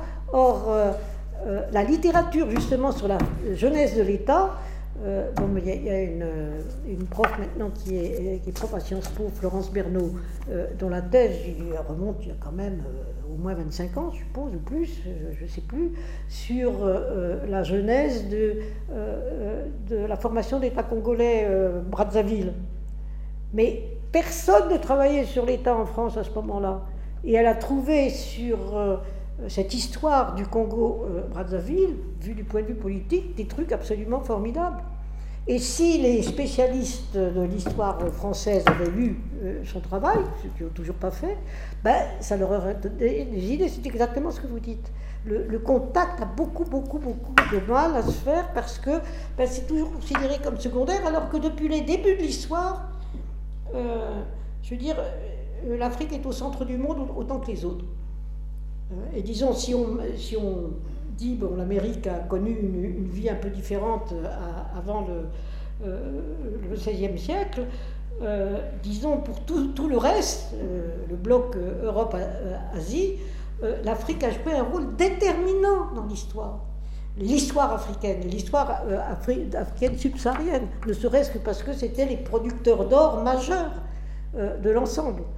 Euh, et puis parce que c'était aussi, euh, quand l'Amérique est arrivée, les producteurs de main-d'œuvre majeurs pour, euh, au XVIIe, au XVIe, au XVIIe siècle. Donc ils ont eu un rôle. Alors évidemment, l'esclavage c'était épouvantable, on est bien d'accord, mais les, esclaves, ça servait à quoi? Ça servait aux plantations cacao, sucre. Il y a Gratalou qui a écrit un bouquin sur le XVIIIe siècle extraordinaire, très, très amusant d'ailleurs. Gratalou est un géographe mondialiste. Il a dit euh, l'histoire des petits déjeuners au XVIIIe siècle. Qu'est-ce que tous les Européens prenaient au petit déjeuner au XVIIIe, ce qu'ils ne faisaient pas avant. Avant, c'était vraiment un produit d'extrême luxe. Du chocolat, du café, du thé et du sucre. Rien que des produits produits par des plantations esclavagistes. Tous les matins, tous les Occidentaux euh, vivaient euh, des plantations esclavagistes au XVIIIe siècle. Qui le sait? Moi, j'ai trouvé qu'il euh, était génial son petit livre, parce que c'est parfaitement vrai. Et, euh, et, etc. Donc je suis tout à fait d'accord avec vous. Puis ça, c'est un peu notre combat, nous, de dire l'histoire, l'histoire du reste du monde, vue à partir du reste du monde, c'est très très important pour connaître, pour comprendre notre monde. Et tant qu'on ne fait pas ça, euh, on reste enfermé dans, justement dans, son petit cercle, qui est peut-être grand, puis alors, votre deux questions, les réparations. Non, euh, ben, les réparations, c'est un problème, euh, effectivement.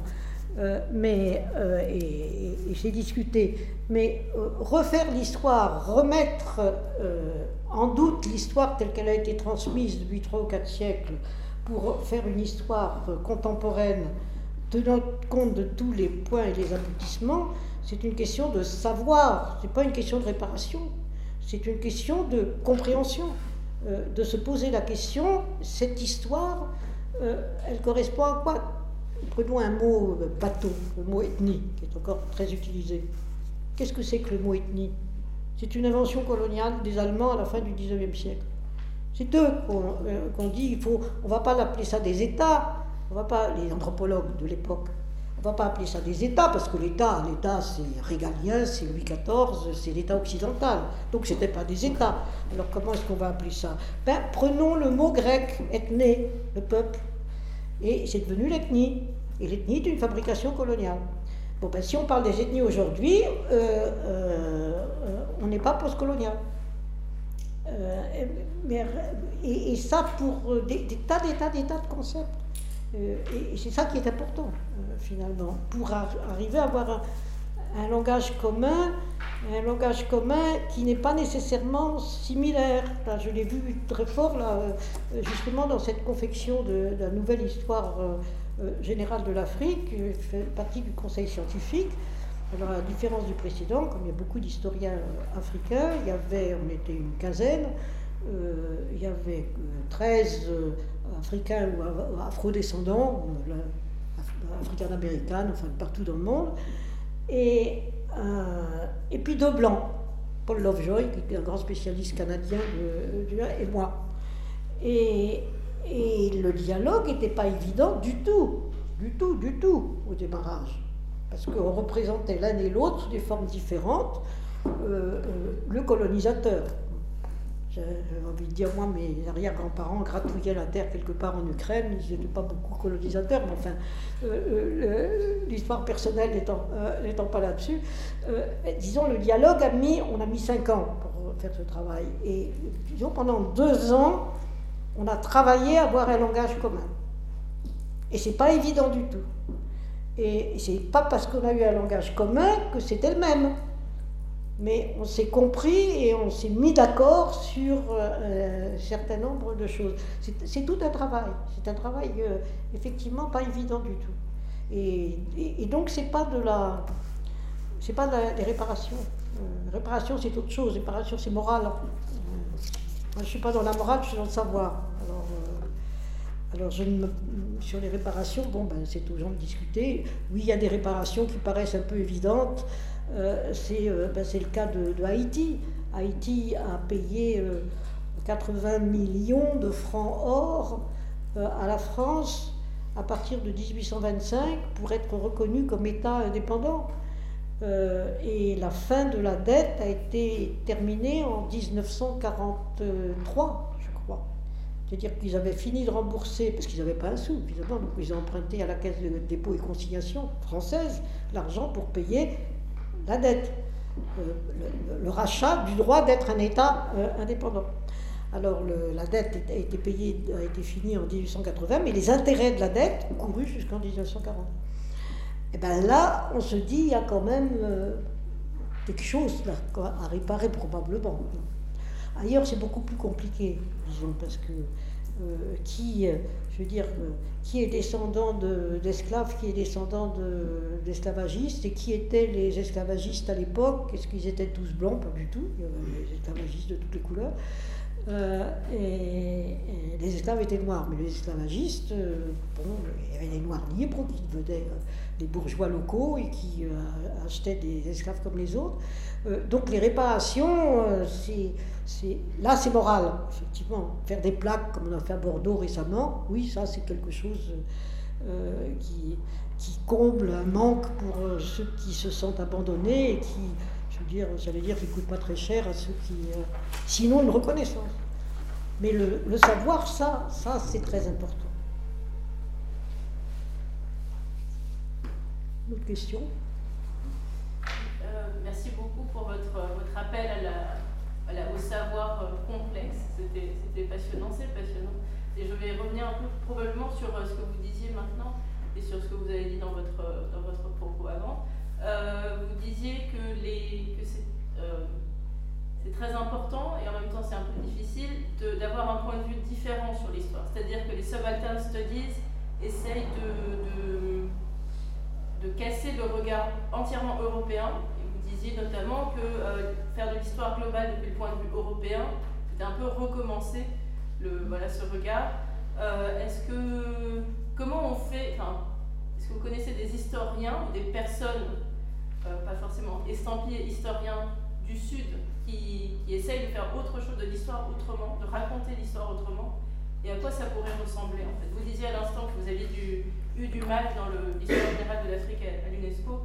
Vous aviez eu du mal à, dialoguer, à trouver un langage commun. Peut-être vous pouvez nous en dire plus là-dessus. Enfin, quels sont les problèmes rencontrés? Quel autre langage pourrait exister? Oui, c'est une question, une question compliquée, effectivement. Euh, mais euh, on, arrive, on arrive finalement euh, à acquérir un savoir en commun. Et,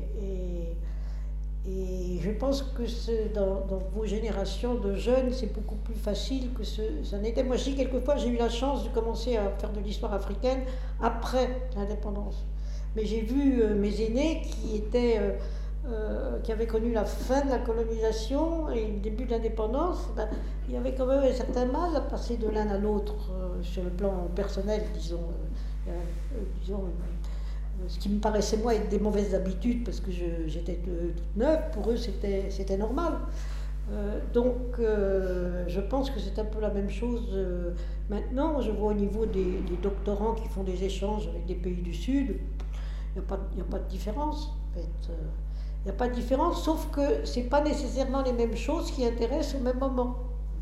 Et ce n'est pas tout à fait le même regard, mais, mais c'est plutôt une façon de choisir les sujets. Euh, euh, les approches vont finalement, au résultat, ne vont pas être différentes. Le, résultat ne va pas être différent, mais euh, il faut d'une certaine façon accepter de accepter le regard de l'autre, toujours. Ce qui est vrai aussi, moi, quand je discute avec les collègues africains, euh, bon, j'ai beau euh, aller en Afrique depuis 50 euh, ans, je crois, tous les ans, d'en avoir beaucoup, etc.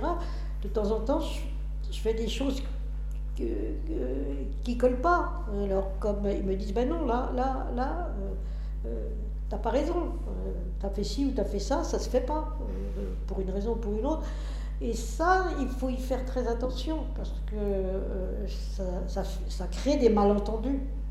Donc il faut toujours déblayer les malentendus. Déblayer les malentendus, je reviens toujours à la même chose, c'est tout dire. Euh, plus on parle et plus on, enlève les malentendus et plus on se met à avoir un langage commun. Donc c'est pas écrire des histoires différentes, mais c'est accepter de pouvoir les faire en commun au prix éventuellement de de discussion un peu plus longue et, de, et, d'une modification un peu des, points de vue. Il y avait une autre question, je crois. Merci beaucoup. Euh, j'ai deux questions en fait. Euh, parce qu'effectivement, on est toujours en train de. Enfin, je, dans les cours, je fais des cours sociologiques d'immigration, notamment à Sciences Po, et puis euh, sur l'immigration et l'antiracisme pour les travailleurs sociaux. Et je suis toujours. je prends toujours des pincettes quand je parle de, du Maurras. Alors bon, je bien écouté ce que vous avez dit, je crois que je suis sur la voie.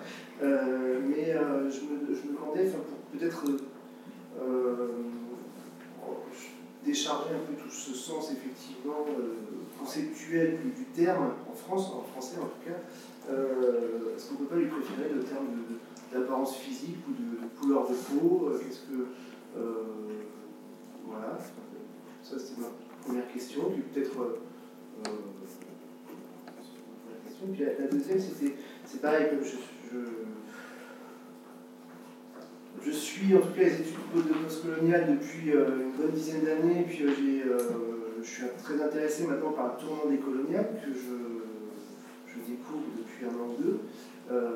j'ai aussi suivi les, tribunes qui étaient parues dans le monde l'année dernière. et pour essayer de sortir de ces clivages pas, enfin, j'ai l'impression qu'à chaque fois on va être identifié comme euh, euh des coloniales ou anti. Euh, euh, Est-ce que finalement, quand on parle de décolonial, on ne parle pas d'émancipation? Ou est-ce que c'est un peu le raccourci est un peu trop rapide? Oui, je crois que c'est peut-être une forme de, d'invention du décolonial par rapport au postcolonial, encore que c'était aussi une émancipation. La, pour la c'est toujours un petit peu la même chose de façon différente. Mais, euh, mais oui, c'est compliqué. C'est très compliqué parce que là, alors, les points de vue sont différents. Euh, euh, Françoise Vergès, qui vient, d'écrire deux livres. Alors, un petit livre sur le décolonial qui est à sa façon assez polémique. que j'ai mal lu, hein, que j'ai feuilleté, qui n'est pas long, qui est pas très long, 128 pages, c'est pas un cossège, mais c'est la dimension d'un cossège, où elle attaque à la façon de François Vergès. Et puis un autre livre que moi j'ai trouvé passionnant, qui est sur le traitement connu par les femmes de la Réunion euh, dans les années 1950, 1940-1950, à un moment où on trouvait qu'à La Réunion, il y avait beaucoup trop de natalité, que c'était galopant, évidemment, euh, que ça posait des problèmes euh, de misère épouvantable et qu'il fallait réduire absolument la natalité. Alors elle a, étudié ça pour les archives, elle est et un politologue, historienne, et elle a découvert qu'il y avait des cliniques spécialisées, tout à fait tolérées, sur les avortements, sur euh, l'équivalent plein euh, de etc., et surtout des avortements euh, très favorisés, y compris couverts par l'administration coloniale à l'époque, enfin pas coloniale, mais c'était un département. Donc en plus, c'était un département français, alors que c'était totalement interdit en France mais métropolitaine. Il a fallu 1967 et 1974. Euh, jusqu'en 1967, l'avortement, euh, c'était interdit, et la contraception, c'était interdit aussi. Euh, donc il y avait le contraire à La Réunion. Il y avait le contraire parce que c'était des femmes de couleur, pauvres, et qu'il fallait donc les, réduire. Donc là, vous avez vraiment, je dirais, plaidoyer pour des études décoloniales, très convaincant parce que le traitement, effectivement, des femmes blanches, des femmes de couleur, n'était pas le même. Pour des raisons euh, raciales, en l'occurrence. Euh, pas dites, enfin. Euh, les raisons officielles, c'était que la Réunion allait à la catastrophe parce que la démographie était galopante. La raison réelle, c'est bon, bon ben, si on les tue comme ça, si euh, à l'époque, c'était tué, hein, puisque c'était interdit en France. Euh, c'est très intéressant. J'ai trouvé, je ne sais plus comment il s'appelle ce, livre, il est paru l'année dernière. Sur son petit livre sur le décolonial, je ne pourrais pas en parler parce que je l'ai juste feuilleté. Mais je me suis dit, tiens, elle fait du François Vergès. enfin, c'est intéressant justement de lire le point de vue de l'autre. Parce que elle, elle donne le point de vue décolonial, justement. Moi, je suis un peu le témoin. Hein, euh, j'essaye de voir ce que pensent les uns et les autres. Je me dis, euh, euh, ils exagèrent. Euh, moi, j'ai deux questions. Euh, D'abord, j'aimerais savoir c'est quoi votre point de vue sur le nominalisme. Vous pouvez faire un petit peu plus fort, s'il vous plaît euh, Je voudrais savoir c'est quoi votre point de vue sur le nominalisme en histoire. On a évoqué euh, plusieurs concepts, le décolonial, le postcolonial, mais aussi quand les différentes disciplines de sciences humaines à travailler ensemble. Donc moi, ma question, c'est d'abord sur point de vue sur le nominalisme en histoire. Ensuite, euh, euh, une question qui, on va dire, un peu plus euh, en lien avec les maisons d'édition. il y a une époque, un professeur d'histoire m'avait dit que pour publier son livre, c'était Cartala qui, avait, qui a beaucoup aidé sur la publication d'ouvrages sur l'Afrique en général, et qu'il a aussi dû avancer une part de la somme. Qu'en est-il maintenant au niveau des maisons d'édition Il avait. C'est Cartala qui l'a aidé à publier le livre. Il a dû aussi avancer la, somme à l'époque, je crois des années 70-80, plutôt 80-90. Et enfin, ma question c'était qu'en est-il maintenant au niveau du monde de l'édition Est-ce qu'il y a plus de facilité à sortir des études euh, sur euh, le post-colonial? Est-ce que le public est plus important qu'avant? Ben, euh, le fait est que tout ce qui n'était pas d'histoire européenne ou d'histoire française avait beaucoup de mal à sortir dans les maisons, et a toujours beaucoup de mal à sortir dans les maisons d'édition, si c'est ça votre question. Euh, et que, effectivement, les travaux, en particulier des Africains, euh, ont été connus par les spécialistes, par Cartala et par. et par comment il s'appelle l'autre ah, je ne connais que lui, mais. Euh, l'Armatan. Cartala et l'Armatan, qui ont deux politiques, qui ont depuis longtemps. Alors, à, l'origine, c'est amusant l'histoire de, des éditeurs originels de Cartala et de, et, l'Armatan. C'était deux copains séminaristes. Et puis, bon, ils ont arrêté le séminaire. et ils ont créé une, une maison d'édition ensemble, et puis ils n'étaient pas d'accord la façon de le faire. Donc ils se sont séparés, ça a donné deux maisons d'édition, Cartala d'un côté et, euh, et, l'Armatan de l'autre, avec des politiques euh, de publication tout à fait différentes. La, la, politique est tout à fait légitime l'une et l'autre, hein. celle de l'Armatan est plus discutée. Euh, Cartala a dit je, je publie euh, à condition, comme, comme ça se vend pas très bien, les livres en particulier sur l'Afrique, euh, je publie à condition d'avoir une subvention. Et donc je négocie avec euh, les services publics, en particulier à l'époque le ministère de la Coopération. Donc Cartala publie relativement peu des livres généralement de qualité. L'Armatan a pris la position exactement contraire. Je ne veux dépendre d'aucune euh, d'aucune autorité qui pourrait euh, orienter mes choix. Donc je publie le plus possible pour euh, vendre le moins cher possible, qui ne réussit pas toujours d'ailleurs, parce que ces livres ne sont, pas toujours si bon marché que ça. Mais enfin, la, la, quantité de livres permet d'assurer justement la survie de la maison.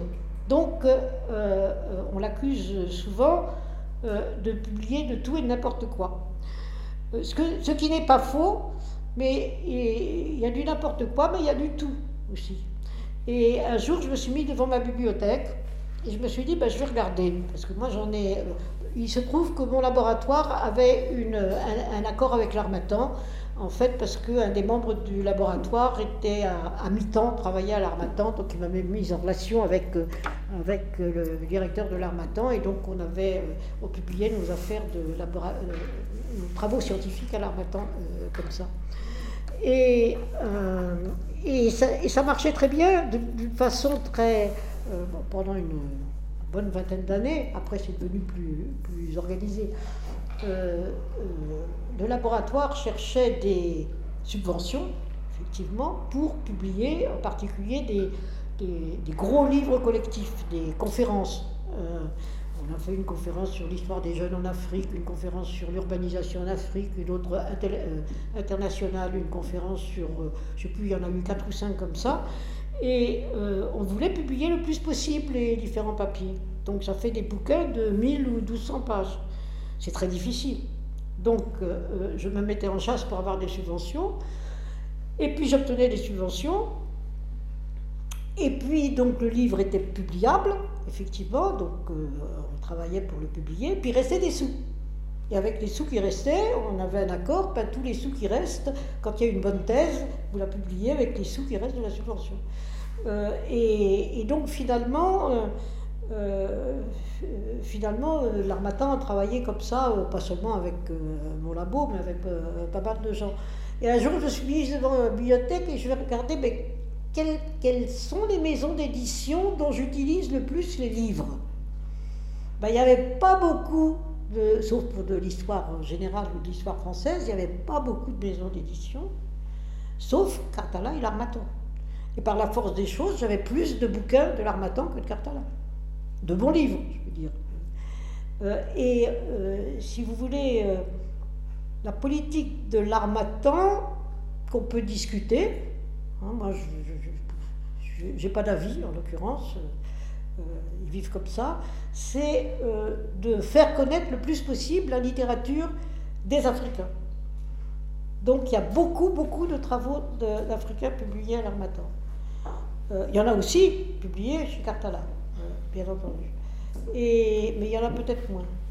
Et s'il n'y avait pas l'Armatan, ben, il n'y aurait pas eu de publication euh, de, chercheurs africains pendant longtemps. Ça change un petit peu maintenant parce qu'il y a, a d'autres maisons d'édition.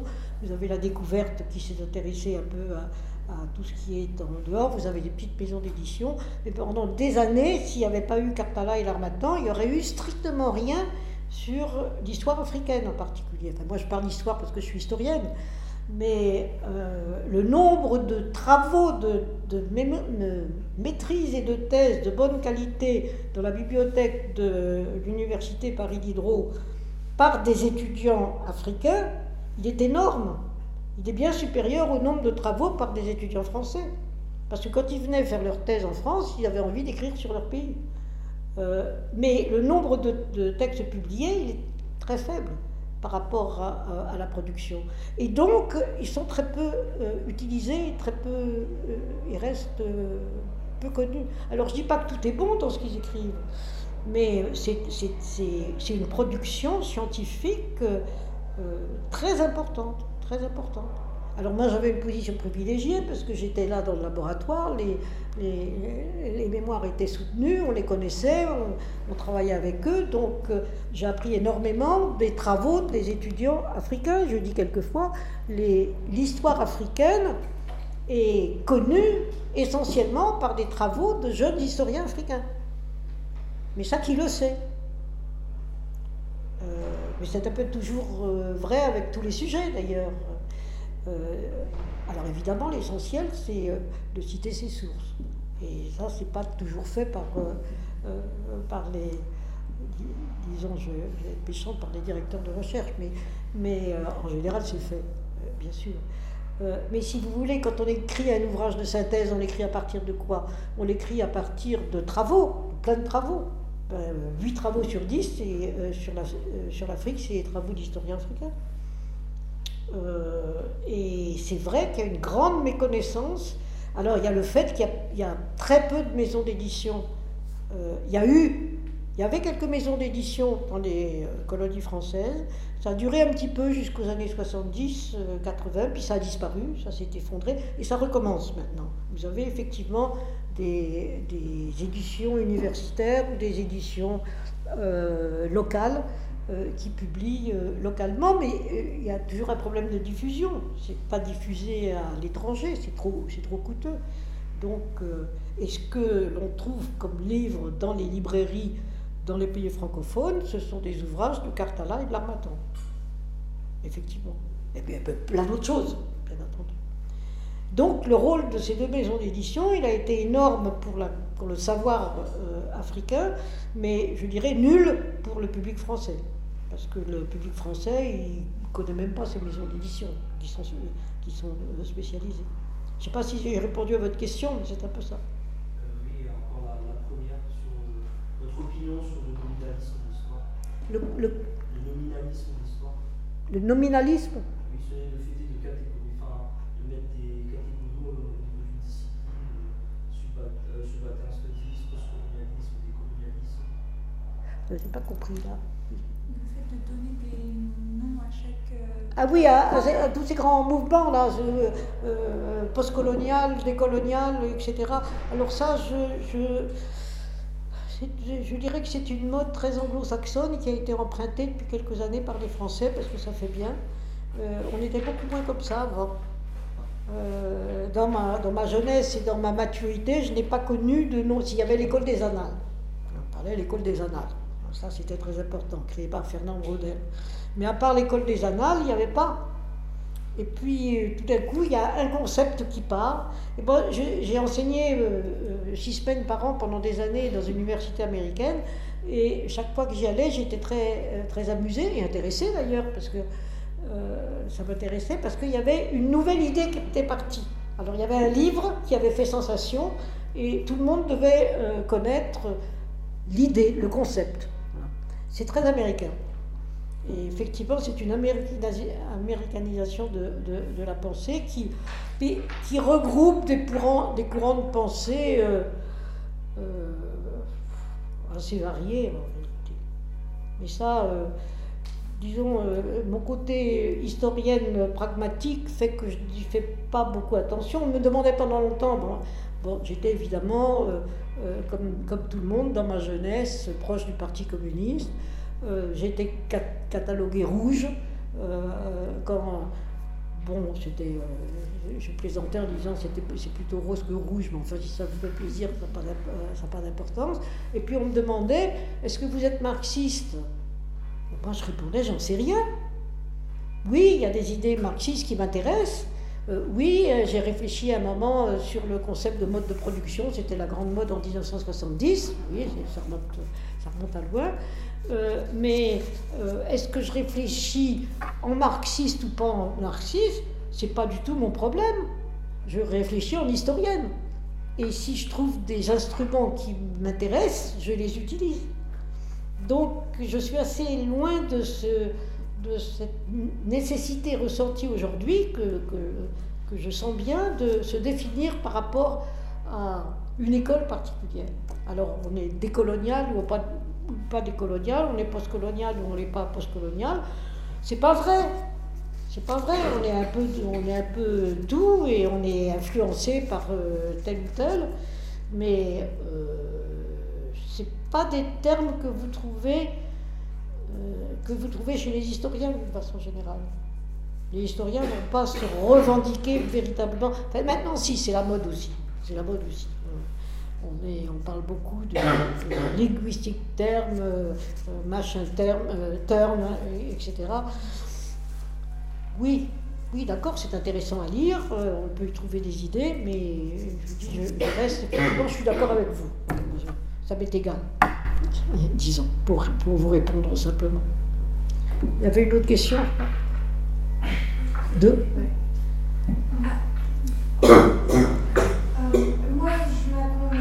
euh, l'ethnie. Vous avez dit que l'ethnie était une, invention coloniale dans euh, votre réponse à madame. Et euh, euh, dans l'Organisation internationale de francophonie et je travaille surtout avec euh, mes collègues qui sont des Africains, subsahariens. Et quand je leur parle, ils, me disent que l'ethnie, pour eux, et la race pour eux existe entre les Peuls, les Toubous, les Mandés. Ils non seulement existent, mais qui, qui, qui, réussissent à différencier entre, entre, entre différentes techniques. À travers des traits, par exemple, elles me disent que les Peuls sont des traits plus fins. Euh, donc c'est pas. Et quand, et quand j'ai demandé cette question à et est une invention coloniale, ils m'ont dit ben non, ça existait depuis toujours, il y avait des tribus avec. Ce qui était une invention coloniale, c'est que puisque les États, le colonialisme a tracé des États à la règle, il y avait différentes ethnies dans, une même, dans un même État, et, euh, et, il y avait un président qui représentait une ethnie et pas une autre. C'est ce qui a créé des conflits. Et ce qui me pousse à poser la question sur la race, euh, je pense que vous, en France, vous êtes très mal à l'aise à parler de la race, ce qui n'est pas le cas des pays anglo-saxons, par exemple. Mais euh, la race existe, on peut, changer, je, pense, on peut changer de nom de la race, on peut dire la couleur de peau, euh, ethnie, mais la race, on ne peut pas nier. C'est l'espèce humaine avec différentes races. Mais la race, ce n'est pas le racisme. La race, c'est. Le racisme, c'est quand une race se pense supérieure à une autre race. C'est ça le racisme. Mais les races existent euh, et toutes les races sont égaux. Et on peut voir ça, par exemple, dans le domaine, vous n'avez qu'à parler, par exemple, à, parler à des coachs sportifs ou n'importe quoi, qui vont vous dire que peut-être que vous ne trouverez presque jamais un champion de monde du, du lever de poids qui vient de, de, de des pays scandinaves, parce qu'il est grand et s'il est le poids, il va se casser en deux, puisque, ou par exemple, dans le domaine de la natation, on peut rarement trouver un champion de monde de natation noir parce qu'il a une masse musculaire supérieure, ou, donc ça, ne favorise pas en termes de flottement. Ou euh, par exemple, vous ne trouverez jamais, presque jamais un champion du monde de basket vietnamien. Donc on peut, changer de monde, on ne peut pas nier la réalité. Les races existent, mais le racisme, c'est quand une, une race est supérieure aux, se pense supérieure aux autres races. Mais quand les races sont égaux. Non, alors je répondrai très clairement, les races n'existent pas, les races au sens français du terme n'existent pas. C'est scientifiquement, laissez-moi parler, c'est scientifiquement prouvé.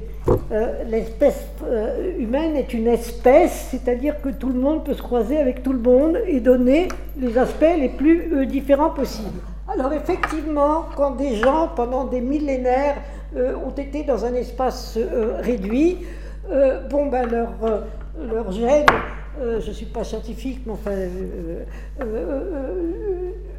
reviennent plus fréquemment les mêmes. Et c'est pourquoi probablement les Scandinaves sont souvent ont, des cheveux blonds et que les Africains ont la peau noire. Hein. Euh, parce qu'il y a des, euh, des, raisons environnementales de croisement, euh, de, de, de, flux, de reflux, etc. Mais n'importe qui peut, peut, se mélanger avec n'importe qui, c'est ça qui est important. Et les groupes, si des gens considèrent qu'ils sont de telle ou telle ethnie, parce que le mot ethnie a une histoire aussi. Le mot ethnie, il a été inventé, donc je vous disais, à la fin du 19e siècle, pour décrire le système politique de collectivité africaine. On ne voulait pas dire que c'était des, des, petits États ou des grands États. On a dit, bon, ben, on va les appeler des ethnies parce qu'ils parlent tous la même langue euh, et qu'ils euh, ont des, mythes d'origine qui racontent euh, leur histoire et je pense que le bon terme, ce serait probablement, ce sont des groupes historico-culturels.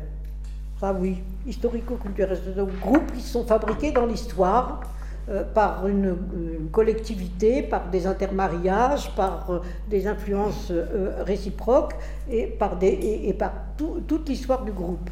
Donc ça fait partie de l'histoire, c'est culturel et euh, ça donne effectivement des caractéristiques physiques, entre autres, qui sont des caractéristiques qui sont différentes dans les différentes parties du monde. Euh, pourquoi est-ce que les japonaises ont des cheveux raides? Euh, Pourquoi est-ce que les, d'ailleurs les Scandinaves aussi, pourquoi est-ce que les Méditerranéens ont les cheveux frisés? Ça, c'est parce qu'il y a eu beaucoup, beaucoup, beaucoup plus de diaspora slavagique que ce qu'on, que ce qu'on pense, et, etc., etc. Mais tout ça, euh, c'est des constructions de l'histoire. C'est pour ça que ce n'est pas des races. Alors, euh, l'ethnie, ça a été euh, à ce moment-là une, définition de l'État africain, on va appeler ça une ethnie. À l'époque coloniale, on a dit qu'il faut les fixer, ces gens-là, ils bougent tout le temps on ne peut pas lever les impôts, on ne peut pas les recruter, il faut les fixer. Alors on va faire des frontières, on va faire des cercles à l'intérieur de chaque cercle, on va choisir la langue dominante, puis on dira cela c'est les Dioula, ou c'est les Diola, ou c'est les euh, ceci, ou c'est les cela, et euh, on va le marquer sur leur carte d'identité. Ça a été construit. construit. L'ethnie a été construite il y a des travaux d'historiens pour le monde. Il y a un, livre en particulier euh, dirigé par Jean-Pierre Chrétien qui s'appelle Les ethnies ont une histoire. Elles ont été fabriquées. Et elles ont été en particulier refabriquées par la colonisation qui a mis des groupes euh, ensemble? Ces groupes, effectivement, avaient une histoire. Et donc, comme tous les groupes, ils ont dit, je simplifie, du temps d'avant la colonisation, c'était mieux. Parce que de ce temps-là, effectivement, on était une ethnie libre. Ils ont repris le mot. Et euh, maintenant, on est une ethnie euh, colonisée. Et puis, les enfants font partie de la même ethnie. Et puis, quand il y a eu l'indépendance et toutes les manipulations électorales, le député est allé dans une région il a dit maintenant on vote, vous allez, lire pour, euh, vous allez voter pour moi parce que je suis de la même ethnie que vous. Et il a manipulé, le sentiment ethnique. Alors le sentiment ethnique existe, absolument. Les gens pensent qu'ils sont telle ou telle ethnie. Et ils en sont tout à fait convaincus. Mais ce n'est pas pour ça que c'est vrai. C'est une construction. Et si vous faites l'histoire, vous vous rendez compte que c'est une construction. Euh, et c'est ça qui est intéressant dans l'histoire, c'est justement de comprendre que c'est une évolution qui fait qu'aujourd'hui, vous avez un tribalisme, effectivement, qui est une revendication ethnique euh, en vertu d'une construction qui, elle, a des étapes sur euh, 4 ou 5 générations ou plus, et euh, qui coince la situation. Et les gens, ils traduire comme faire qu'ils sont d'une ethnie, bien sûr. Mais si on étudiait leur généalogie, ben, on s'apercevrait que entre ce qu'ils pensent et ce qu'ils croient. Alors je vous donne tout à fait un autre exemple, les Portugais. Euh, il y a un chercheur portugais, d'ailleurs, qui enseigne en France, euh, formidable, qui s'appelle Antonio euh, Mendes, qui a fait beaucoup d'études sur l'esclavage. en 1500, à Lisbonne, 10% de la population, qui était de 100 000 habitants, c'est-à-dire 10 000 habitants à Lisbonne, étaient des esclaves noirs. Et on pense qu'au total, pendant toute la période esclavagiste, un million d'esclaves noirs sont arrivés euh, en Europe, essentiellement euh, par, Lisbonne. Donc, quand on fait, euh, je coupe, une recherche euh, généalogique des Portugais aujourd'hui, si on remonte à un certain nombre de générations, on retrouve très souvent, c'est la même chose en Afrique du Sud d'ailleurs, on retrouve une esclave noire. Et si les Portugais sont basanés, bah, c'est probablement qu'il y a une ascendance africaine assez forte par rapport euh, à d'autres, par rapport à la Finlande, par exemple. Euh, allez dire ça aux Portugais, bah, vous verrez la révolution. Parce que la, politique portugaise a été le blanchiment, justement, cacher absolument euh, ça. Et le malheureux Antonio Mendes, il s'est fait salement injurier sur les réseaux sociaux pour dire quelque chose qui historiquement était, évident. Est évident. 10% de la population euh, euh, portugaise au XVe siècle était, euh, était, était noire. Bon, ben, ça s'est mélangé depuis le XVIe siècle, et puis ça a donné autre chose. Donc, je vous donne un autre exemple les Tutsis et les Hutus. Alors là, ils se sont massacrés complètement. Alors on dit les Tutsis viennent du nord, au Xe siècle, ils sont grands et minces. Les Hutus sont petits et ronds, et c'était les cultivateurs locaux. Ben, moi, j'ai deux collègues, d'ailleurs, un est mort euh, dans le génocide, euh, le, deux collègues historiens. Le long et mince était Hutu, et le petit et gros était Tutsi. Parce que euh, il y avait eu des intermariages et que, en réalité, la construction a été alors là aussi, elle existait depuis longtemps parce que les différences physionomiques étaient, réelles, parce que vous avez eu au Xe siècle une invasion de pasteurs du Nord qui étaient longs et minces, et qu'on garde les traces euh, aujourd'hui dans, le Rwanda d'aujourd'hui, c'est tout à fait normal. En fonction des émigrations, vous avez des, résultats différents. Mais il y a beaucoup de Tutsis qui ont épousé des Hutus ou le contraire. Et donc, ça fait quelque chose que finalement, les, les Belges, quand ils ont colonisé à la fin du 19e siècle, ils ont dit bah, il faut catégoriser la population. Les Tutsis, ils sont plus clairs, ils sont plus grands, ils sont donc plus intelligents. Vous savez la différence noir-blanc, donc on va mettre les enfants à l'école. Et l'élite intellectuelle coloniale a été Tutsi. Et donc vous avez eu la classe aristocratique Tutsi euh, qui était déjà aristocratique parce que c'était les Tutsis qui possédaient les, vaches qui étaient donc les propriétaires, mais ça a été marqué sur la carte d'identité. Ce qui fait qu'au moment du génocide, euh, les gens avaient tous leur carte d'identité avec marqué dessus s'ils étaient, c'était toujours là après l'indépendance, Tutsi ou tout. S'ils avaient euh, leur carte d'identité ils marquaient dessus qu'ils étaient Hutus. S'ils n'avaient pas leur carte d'identité, c'est qu'ils l'avaient jeté parce qu'ils étaient Tutsis, ils étaient assassinés.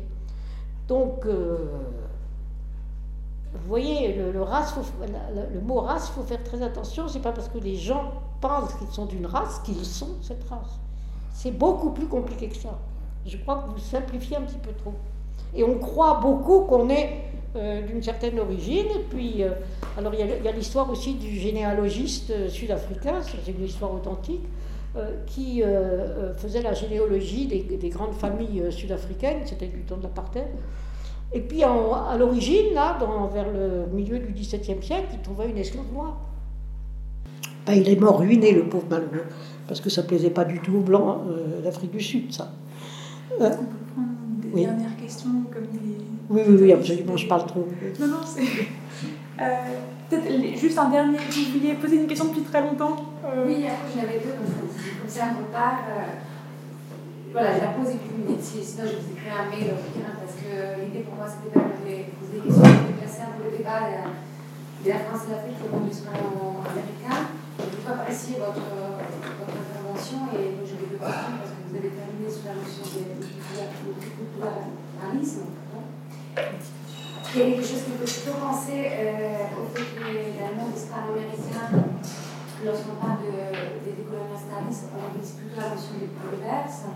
Donc on fait plutôt appel à, d'autres penseurs, on ne pas à des penseurs latino-américains qui ont développé des postcolonialistes aux États-Unis et qui par la suite ont réuni dans monde islamophone et qui sont très peu traduits en France.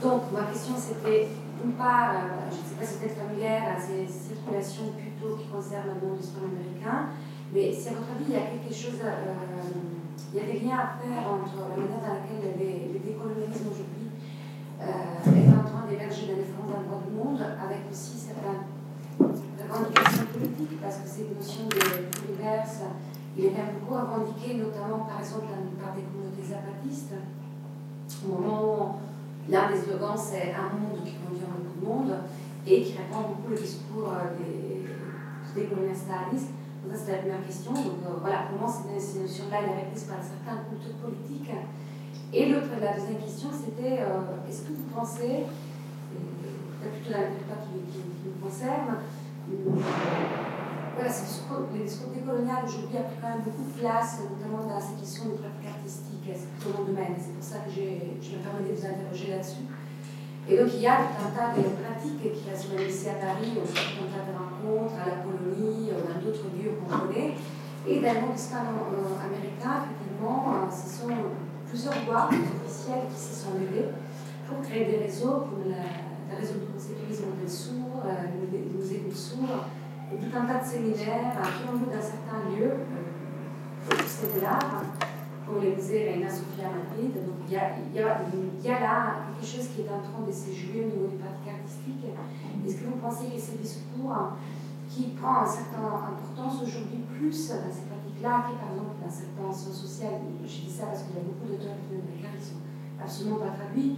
Mignolo n'était pas toujours pas très, pas bien en France. Il y a eu quelques points rendus entre 2004 et aujourd'hui sous l'homme et je sais plus par rapport à ses écrits. Donc euh, il y, a, y a là vraiment, euh, je pense aussi, quelque part une volonté de, de, ne pas diffuser ses écrits, de ne pas le faire lire, ce qui, porte aussi à penser de différentes manières, et en tout cas différentes, je pense, polarités décoloniales aujourd'hui dans différentes parties du monde. Je voulais savoir un peu si, si, vous, voilà, vous pensez que le monde de l'art a un rôle à jouer là-dedans et si vous avez également observé quelque chose qui pourrait relever de plusieurs manières des pensées décoloniales sur les axes dans lesquels on se pose pour l'observer. Votre question est tellement longue que j'ai du mal à, à la suivre. Oui. Euh, J'aurais une question aussi, euh, pour revenir aussi sur le titre que vous posez, parce que moi je viens de la science politique et des relations internationales, et ce qui est intéressant, je trouve, c'est dans les approches, euh, notamment radicales des relations internationales, donc féministes, postcoloniales, etc., il y a eu une transformation dans la formulation de la critique, parce que c'est des choses qui se disent beaucoup, d'une critique contre l'occidentalocentrisme des relations internationales vers une critique sur l'eurocentrisme en, en lui-même. Et donc, au début, je me, demande, je me disais que vous alliez peut-être parler de ça par rapport à votre titre, lorsque vous parlez de eurocentrisme et décolonial, quel, le grand malentendu. En fait, de quel malentendu est-ce que vous parlez Et comment est-ce que c'est des choses qui sont discutées cette, euh, bah, Si vous définissez, le, si vous parliez de, du décolonial comme une forme d'émancipation, en fait, une émancipation par rapport à quoi? Et, par rapport à quels différents, quels différents types d'émancipation on pourrait distinguer par rapport à l'occidentalocentrice, à l'eurocentrisme euh, ou autre chose, ou les deux en les... Oui, ben moi je crois que je vais répondre que j'en sais rien.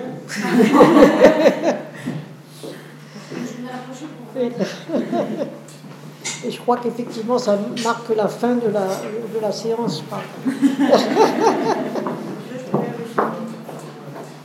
bah, merci à tous.